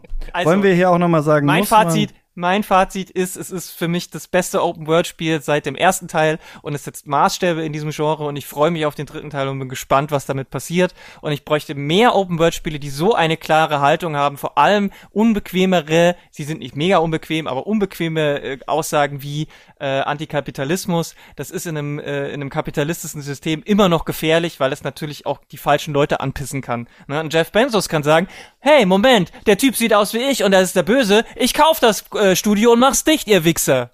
Ne? Kann man auch machen. Also ich finde schon, dass das äh, im Vergleich zum Beispiel zu Ubisoft, die immer sagen, politische Aussage, Meinung, Haltung, um Gottes Willen. Niemals. Was auch interessant ist, weil die ja viel politische Aussage haben. Das ist ja da ein reines Marketing-Ding. natürlich. Ja, natürlich, natürlich. Aber ich sag's nur, also es ist deswegen, das war jetzt noch mein Fazit, weil ihr drei, beide hattet eures, das ist jetzt meins und jetzt äh, lassen wir die Leute doch darüber noch ein bisschen diskutieren. Jetzt ballern wir noch ein paar, paar Dinos ab hier, oder? Hoffe, ihr habt eure Eisbomben und eure Clearwater-Traps äh, schon ready. Daniel, du klingst, als würdest du noch was sagen wollen. Nö, ich Nö. nur, ich hab nur mich, äh, mich gefreut über, über die Hitzigkeit hier. Da ist noch mal ich Pfeffer mein, drin. Ist doch langweilig sonst. Ja, es ist doch gut. Es ist doch gut. Das ist doch Kritik. Ich habe viel gelernt, zum Beispiel, was in Mission, die ich nicht gespielt habe, scheinbar passiert ist. Also, äh, und das ist, will ich, glaube ich, noch sagen, Horizon 3 lasse ich mir gerne einfach dann komplett von dir erzählen, Lara, glaube ich. Dann ist viel, viel Ärger erspart. Und Horizon ich- 3 ich sprech guck dir das Audiobook ich kann diese Begeisterung dann, glaube ich, vielleicht einfach nur die Begeisterung mitnehmen und den Rest ähm, muss ich mir dann gar Genau, nicht ich mach das äh, Audiobook. anschauen. Ich mach das Audiobook. So machen wir das. Und dann war's das, oder? Mit der ersten Folge äh, Supercuts. Schreibt uns gerne, ne? das Format ist noch neu. Ähm, Feedback und so. Ihr könnt ähm, Cuts unterstützen, ihr könnt äh, Polygamia, kann man das unterstützen auch eigentlich? Ja, indem ihr unsere Podcasts weiter verbreitet hört und kommentiert, aber finanziell sind wir, äh, machen wir das nicht, nein. Haben wir alles. Nein, und natürlich äh, Superlevel auch. Und äh, genau. gerne die finanzielle Unterstützung auch. Ja, genau. Finanziert doch die anderen. Honorare. Zum Beispiel das nächste für Lara bezahlen und dann ähm, hören wir uns hier nächsten Monat äh, zu Elden Ring, das ich bis dann auch wahrscheinlich schon wieder vergessen habe. Aber naja, also wir schauen mal. Wenn, wenn jede Folge so äh, interessant und hitzig und spaßig wird wie die erste, dann sehe ich eine große Zukunft in diesem Podcast. Macht's gut, bis zum nächsten Mal. Viel Spaß äh, beim Spielen. Ciao. Stelio.